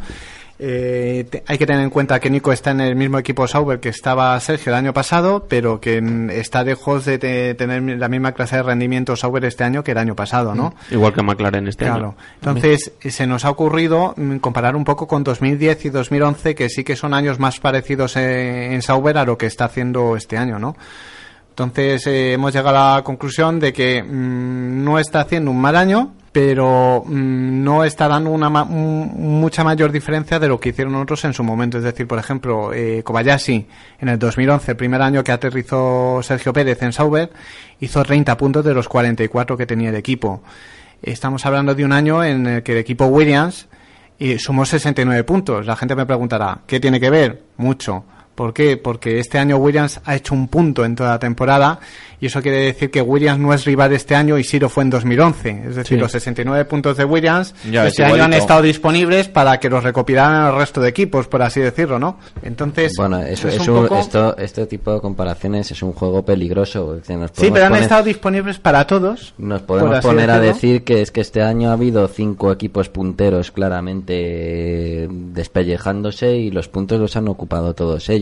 Vamos, va- vamos a vamos a ir por partes. A ver, tema tema resumiendo. Ya que te Te ha tirado, te ha tirado la hacha, ¿eh? tema Pérez Hulkenberg. Mira, yo- en primer lugar, yo eh, en Fórmula 1 he aprendido que todo es absolutamente posible. O sea, que al- perfectamente a lo mejor puedo creerme que vaya Sergio Pérez y resulte que al final sea mejor que Hulkenberg o que con más frecuencia acabe superándole. O sea, no quiero hacer una defensa a ultranza de Nico Hulkenberg. Y muchos pilotos nos han decepcionado cuando ha llegado la hora de la verdad. Eh, Fisichella es el caso paradigmático. Pero Sí, eh, equi- eh, piloto de equipo pero- mediano, pero no de equipo pero grande. Ya, ya que estamos también en trayectoria, en comparación de años y en movidas de esas, eh, do- 2012, ¿vale? Eh, ¿Qué calidad tenía el Force India del 2012? ¿Era porque tenía una pareja de pilotos excelente que se presionaba el uno al otro, Sí, que empu- les empujaba todavía más cerca de Sauber? ¿Qué habría pasado si Hulkenberg y Di Resta hubieran sido los pilotos de Sauber y Kobayashi y Pérez los de Force India? Son, es- efectivamente es que no- nos faltan muchos baremos. Pero lo que sí tenemos es que eh, Nico Hulkenberg ha tenido una trayectoria en Fórmula 1 turbulenta y se ha defendido muy bien porque es que ha estado en tres equipos distintos en tres temporadas distintas. Evidentemente es un piloto que haga buenas segundas mitades de temporada Mm. porque está continuamente adaptándose a nuevas situaciones. Y tenemos una victoria sobre un campeón del DTM como Paul Di Resta. Eso eh, queda ahí sobre la mesa. Eh, ¿Cómo de bueno Yo, yo, este yo año? ese Es año, yo ese año siempre, bueno, lo expliqué en un artículo que hice, eh, famoso que casi me, me cuesta que medio club de fans de- del piloto eh, se me echara encima, pero sí que es cierto que ese año que tú dices de que se impuso a, a Paul Di Resta, eh, lo hizo eh, teniendo en cuenta que fue la segunda parte del año, las últimas 8 o 9 carreras, donde marcó la diferencia. Hasta entonces eh, habían llegado igualados. Y uno se pregunta, ¿por qué? Porque ese es eh, los peores circuitos de Pond y Resta. Bueno, analizas los años anteriores y donde Pond y Resta batió a Adrián Sutil el año anterior fue en esa parte de la temporada, en esa segunda parte. Luego, mm, ese. mm, esa victoria sobre Pond y Resta a mí me da más que pensar que fue por un bajón de Pond y Resta que por el mérito propio de Nico. Eh, entonces, no sé hasta qué punto, porque además el propio piloto escocero reconoció que no había estado como él esperaba en la segunda parte del año. Entonces, yo no creo que se llama el piloto Nico, yo creo que es un piloto de notable. La cuestión es, eh, dentro de ese piloto de notable, que yo más o menos los pongo a la par que, que Sergio, eh, ¿qué diferencia adicional da, Da da Nico Nico sobre, sobre Sergio, ¿no? Y además, te, te lo voy a decir claramente ya. Eh, creo que es un piloto de notable alto y Pérez un piloto de notable. Si es un piloto de sobresaliente, bueno, puedes, pres- puedes presentarte en septiembre a subir nota y a lo mejor el año que viene nos demuestra que es un piloto de sobresaliente super pata negra. Pero te voy a echar un capote con el tema de, de por qué acabó superando a Di Resta al final del año. Paul Di Resta tuvo un accidente en los libres del Gran Premio de Japón por el que el chasis se quedó dañado por unas cuantas carreras. Eso también es cierto. y Ahí, eso, ahí, comentario de pero- calidad. Pero pero es que para mí eh, estar a la par con, con Di Resta en su segundo año ya me dice Di Resta algo. tampoco tenía mucho, muchos más años, ¿eh? O sea, Di Resta tuvo un impacto muy grande porque eh, estuvo a punto, que no, de batir a Sutil Sí. y Sutil estaba muy bien, de hecho eh, siempre se barajaba Sutil a Mercedes o a McLaren, parece que tenía destino ya fijado, ¿no? Entonces que llegara Di Resta y le plantara cara fue como un impacto muy fuerte, ¿no? Porque no es como si plantas cara, con todos mis respetos, por favor, que todos son grandes pilotos, a Guido Van der Garde o no sé, a Esteban Gutiérrez, ¿no? Pues plantar cara a Sutil es plantar cara a un piloto que estaba muy bien valorado. Pero quiero dejar la pregunta más abierta para que opine el resto. Tengo ahí a Ricardo, a Enrique, que quiero que hable de Fórmula 1 porque hablo con él más por Twitter que por radio. Y quiero que me dé su opinión porque seguramente también esté, esté más cercana a la de Sergio que a la mía. Sí, a ver, eh, Es que Sergio ha dado en, en una clave antes que es que comparar en Fórmula 1 es muy difícil, porque en ningún momento eh, puedes poner a dos pilotos en las mismas condiciones con el mismo coche. Entonces, bueno, eh, partiendo de la base de que mm, está muy bien hacer eh, hacer esos estudios que haces tú y, y- y tiene mucho mérito, pero no sé hasta qué punto tienen valor real. Eh, a ver, yo considero que ambos son muy buenos pilotos. A mí Nico Hulke me, me parece que es uno de los de los pilotos jóvenes que se merecen una oportunidad en un equipo grande y que por lo que sea, posiblemente por lo que decía Dani, cosas que hay detrás, a lo mejor no tienen los apoyos financieros que, ten- que ha traído Sergio Pérez. Eh, No sabemos por qué, porque de hecho este año ha sonado para antes de para McLaren ha sonado para, para Ferrari. De hecho, le comunicaron el no Claro. por SMS. Es un tío que ha hecho una pole con un Force India, que ha liderado carreras, que ha metido a un Sauber que este año pues no anda entre los 10 primeros en más de una y dos clasificaciones. Y entonces yo creo que es un, un piloto que ha hecho lo que un piloto joven tiene que hacer para poder aspirar a un equipo grande. El caso de Pérez, pues posiblemente el año pasado por estas fechas opinaríamos exactamente lo mismo. Ah, había Eh, conseguido podios. claro, Recordemos conseguido- que también con un coche superior a lo que es el. Sauber de ahora. Lo que pasa es que mm, le hemos tenido en un McLaren que ha mm, Pega un bajón claro, importante. ha, ha presentado un coche que no iba y que no ha ido durante todo el año. Entonces mm, no sabemos realmente el potencial que ese chico puede tener con un coche en condiciones de hacer, Claro. de pelear por Es que- podios que, no han conseguido ninguno. Es que a mí me llama la atención, revisando un poco la estadística, que estuviera de media en calificación. Creo, de todas maneras, los datos, eh, vuelvo a repetir en el artículo, eh, entre 1,5 y 2 posiciones por debajo de Baton. Estamos hablando de que eh, si el coche fuera un coche de pole, ¿vale? Un coche para desafiar a, a Vettel, Sí. estaríamos hablando de que Sergio Pérez estaría, pues si Baton está primero, estaría tercero. Bueno, pero que, que, que, que cómo cambia la película de de repente decir, bueno, está haciendo la labor de segundo piloto perfectamente porque está obteniendo un buen resultado, está eh, en tercera posición, pero si bajas en la parrilla y eso se convierte en una media, tú estás pasando de estar luchando entre eh, la Q1, no, la Q3, perdón, que es estar el octavo noveno donde puede estar Button, Button regularmente, a, a estar fuera de la Q3. Y eso ya sí que marca que dices, bueno, es que con un McLaren no ha pasado a la Q3. De hecho, luego es, en ese caso te quedas sin puntos. Claro. Al, al quedar por debajo del décimo en carrera, luego. Claro, en carrera. Por eso, por eso me refiero que, que, que injusto que puede llegar a ser un poco la vida, que dependiendo del coche que heredes, si estás dos posiciones por debajo de tu compañero de manera regular, estás el tercero o el cuarto y Pero, nadie te va a perdona, cuestionar. Juan, porque es que mm, estadísticamente podemos hacer la media, pero mm, no es que Sergio Pérez esté mm, constantemente dos posiciones por No, detrás. bueno, Eh, estamos eh, hablando claro, de una que- media, pero en una no- media no- no- significativa de muchas carreras La- que ya que Sí, llevamos pero es que la media es muy bailarina en este Claro. caso. Quedaros, ¿eh? O con sea, la- quedaros más con las sensaciones, ¿no? Yo creo que es un tío que ha llegado a un equipo nuevo con un piloto campeón del mundo, con muchas virtudes, consolidado dentro de un equipo como es McLaren. Con mucha experiencia, y no con mucha experiencia y no está desentonando. Yo mm, también tengo, tengo una duda, ¿no? Es hasta qué punto no le ha venido grande todo el asunto a Sergio, ¿no? Yo creo que le ha llegado pronto, de hecho. Yo no sé, o sea, me- un poco andando en lo que no sé si vas a decir. O, o si no, deja de. Sí, déjale. sí. No, es que me, Juan, me ha Juan es que tiene. Juan lee la mente. en esa- esos poderes. Pero es que me ha recordado una cosa. Y es eh, efectivamente una eh, Ferrari, eh, Montezemolo dijo que no le fichó porque consideraba que era muy pronto y todavía no había madurado suficiente para merecer un Ferrari, ¿no? Entonces, yo lo que creo es que es un piloto que tiene mucho potencial, pero que todavía no lo ha estabilizado, porque era capaz de hacerte un carrerón impresionante y conseguir un podio totalmente inesperado, pues la gestión extraordinaria de, sus de los neumáticos y desaparecer durante cuatro carreras. Vale, entonces no es un piloto completo, no vale. Claro, entonces Es yo la pregunta... Ahí ya llegado ese momento es de... mm, vale, ¿Tú crees que eso se desarrolla, o sea- Sí, sí, por supuesto. Sí, no, me refiero, si hay capacidad, o sea, tú dices, tiene la velocidad cuando quiere y puede gestionar neumáticos, pero no es estable a lo largo del año en conseguir los mismos resultados. Eso a lo largo, tú como piloto, a lo largo del tiempo se puede modificar y estabilizar esos resultados o es algo que si no lo tienes desde el principio, olvídate. Viene, viene mucho por control mental. Eh, Sergio empezó muy fuerte. Mm. Y, y llegó a McLaren pensando que iba a luchar por el Mundial. Y de hecho lo intentó en las primeras carreras. Sí, sí, mordió. Y ha, y ha visto que no.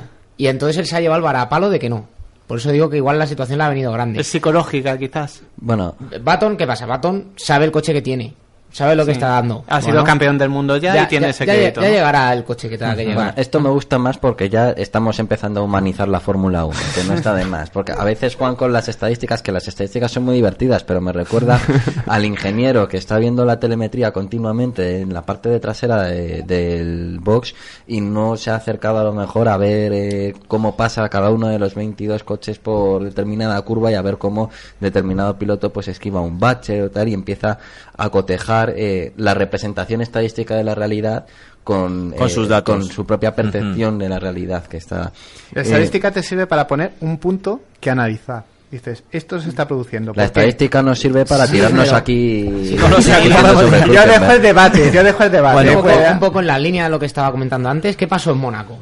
Mónaco es como el circuito donde los pequeños se pueden revelar. Sí, es, donde eh, quien va bien en. Mónaco de repente se hace un eco muy grande. Eh, eso situación. es. ¿Y qué carrera hizo Sergio en Mónaco? Sergio en Mónaco se la jugó. O sea, Sí, dijo, bueno, yo no tengo nada que perder, ya sé que no voy a por el campeonato, me da igual. De Pero hecho, que me vean. dio espectáculo. Claro Sí, que Choco, cual, sí. Choco, me- es que me da igual. Sí, sí. Pero yo voy a demostrar a a todos, Kimi. yo voy a demostrar a todos que yo puedo estar. Lo que pasa que el coche no va. Claro. Y es, es un poco, yo creo, lo que le ha pasado a él. Él iba con unas expectativas que no se han cumplido y psicológicamente no estaba al nivel, bajo mi punto de vista. Eh, has comentado perfectamente que sí, que hay veces que están clasificaciones por delante, clasificaciones por detrás. Eso significa que él no está estable como piloto. Baton está ahí y está ahí. Siempre está Sí. ahí. Eh, No llega de repente un día, ¡pum! Y Carrerón de Baton. sí. Y tres carreras después está, está muy atrás. El- están en situaciones completamente diferentes el uno del otro, en, en estados no de capacidad de pilotaje, pero sí en estados emocionales o control de la situación, digamos. Baton tiene mucho más controlada esa situación que no el caso de Sergio. Bajo mi punto de vista, lo que puede ganar eh, McLaren con la entrada de Nico puede ser estabilidad dentro de un equipo. No velocidad, Sí. sino estabilidad de cara, de cara a una temporada entera, ¿no? Ahí yo te tengo que dar un poco la razón por una cuestión que me di cuenta Pero- pero un po- un poco sobre- ¿eh? Un. Y con esto cerramos y hablamos Venga. de los silbidos de Vettel. Porque Vale, si no, no, pero es que le, que- le quería comentar una cosa que Sí, ha sí, comentado adelante. de, de Nico. Y sí que es cierto que si yo tuviera que ahora de, reconvertirme y ser un, un- un defensor tranza de Nico, ¿vale? Que de momento mm, está lejos de pasar, pero bueno, vamos a ponernos en la situación. Está cinco minutos en cuanto, en cuanto vuelva a hablar. Vale, pues si, si tuviera que decir una cosa muy positiva de él, es que eh, realmente eh, suele ser, eh, o sea, lo que permite el coche lo consigue, es decir, no verás eh, actuaciones muy por encima del coche que tiene, es decir, no verás grandes remontadas como Alonso a lo largo de, de, de las carreras. Es que, es que es- perdona, eh, como vamos muy justo. Esto, no, es que eh, esto es un, un tema que es, que, impor- que es importante desmontar. El- vamos a ver. El- frente a lo que pueda dar de Sean Sauber, Sí. eh, tercero en Monza en calificación. ¿Vale? Y ahora tú me dices, eh, Hulkenberg no ha hecho una remontada. Pero es que parece que ahora ser un buen calificador es... No, eh, cuando digo remontadas me refiero durante eh, yo eh, co- cogí y tiré de, de todas las temporadas que había competido eh, Nico en Fórmula 1, ¿vale? No no nos vamos a centrar en este año. Entonces lo que sí me di cuenta era que era muy curioso que allí, o sea, el, el- el titular que podía sacar es donde comienzan las carreras, donde las termina, ¿no? Entonces, si tiene un buen coche, si que fuera tercero, por ejemplo, en calificación, sabes que va a ser tercero o segundo. Pero O es sea, que lo ahí. bueno es que ha hecho un vueltón de calificación para hacer tercero y luego ha hecho otra gran carrera para ser quinto. Y eso no significa que sea peor carrera que el que empieza décimo tercero y acaba séptimo. Es decir, ha puesto el coche muy por delante, ha perdido posiciones en salida, no en el resto de la carrera, que mantuvo detrás a Nico Rosberg en Monza, fue totalmente consistente a partir de ahí en la carrera y en las distancias con los líderes, y, y al final lleva a casa muchos más puntos que el que ha hecho una remontada desde que se ha quedado en la Q2. O sea, vamos Sí, no, a... bueno. A ver, yo, eh, Bueno, no yo me, conse- me yo- quiero quedar en el resultado puntual, pero para que también, eh, a- para que no estés tan impaciente con la música. Sí, sí. Que si no, ya, ya es como coger la, la mano y metérsela en la, en donde tiene la pistola, ¿no? En la, ¿Cómo se llama? La cartuchera, La ¿no? Por si cartuchera. acaso. No, pues eh, una de las cosas que sí, ya abandonando un poco el tema Nico y dejando tu tema que es el que querías, aplausos y demás, ¿eh? yo, yo creo que no va a dar tiempo, porque viéndolo visto. Pero bueno, Pero porque es un tema frívolo. Claro. no, una cosa que sí me parece importante del tema de los aplausos Es, además, he visto una noticia hoy que va con eso también. Es que mm, eh, la gente puede llegar a morir de éxito. Es decir, cuando empiezas a tener mucho éxito de manera muy insultante, tienes un gran dominio y, y- y parece que es todo muy fácil, eh, más que ganarte la simpatía del público, puede llegar a generar incluso el efecto contrario, la antipatía, ¿no? Porque no, no, parece todo tan sencillo que no se ve esfuerzo en ello. Entonces, un poco lo que ha pasado Vettel se puso en, entre comillas cuando fue en Monza, porque lógicamente era en casa del enemigo, ¿no? Pero cuando llegó a pasar el otro día en Singapur, la gente se quedó un poco más sorprendida, ¿no? Porque Mm. Singapur, que tienen pro web en contra de, ¿no? De, de Vettel o de Alonso, no debería, ¿no? Y es un poco ya la constatación de que tanto éxito empieza a aburrir. Que no gusta. Y ha habido una noticia hoy que la han publicitado y es que eh, Eccleston, supuestamente todo esto, mm, hay que cogerlo entre comillas, porque las declaraciones reales a las comentadas en Twitter Sí. puede variar un mundo, ¿vale? Pero supuestamente, esto entre comillas, ha dicho que mm, el éxito de Vettel y Red Bull se acabará el año que viene. Bu. Esto, si, si es cierto que lo ha dicho Eccleston, eh, vale más de lo que parece, porque esto es como un toque de atención sabiendo que la gente se está aburriendo de su espectáculo. Y a Eccleston no hay cosa que más le importe que que su espectáculo siga teniendo éxito. Bueno, la- las dos lecciones de hoy de Auto FM. Se puede morir de éxito y la diferencia entre sonido y ruido. Ahí. Pues ahí con esto cerramos. Eh, los anteriores programas no se dio, nos deja la oportunidad de despediros y yo creo que ya es digno. Ya es el tercer programa de la temporada y creo que, bueno, pues que os despidáis de vuestros ídolos y vuestros seguidores. Venga, Sergio, comienza tú, que estás a... Venga, comienza. Bye, bye. Bueno, pues nada, adiós. no, de verdad, si hay alguien ahí, eh, está- está en mi- para mí, quiero decir, eh, y de los seguidores, pues nada, que lo tengo en el corazón, gracias. Entre lo rápido que ha sido, se nota que viene de la Fórmula 1 Sí. y después si hay alguien ahí, frase para la posteridad.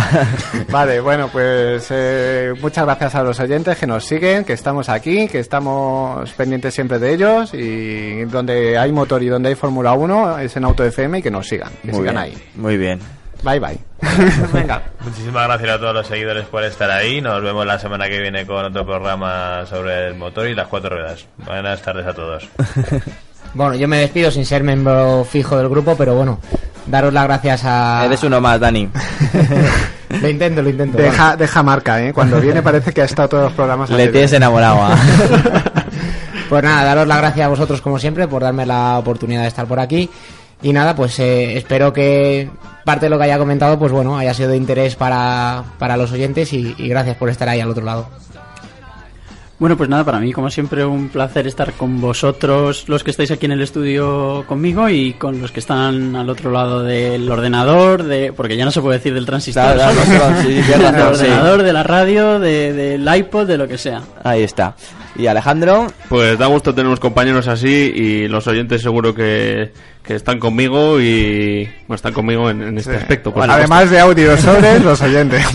Y eso, que un saludo a todos y hasta el próximo programa. pues ya sabéis, el próximo programa en Auto FM. Mientras tanto, puedes escuchar todos nuestros programas en Nivos, en Cope Madrid Sur y en autofm.es. Nos vemos en las redes sociales y también en las ondas. Ser buenos y abrocharos el cinturón.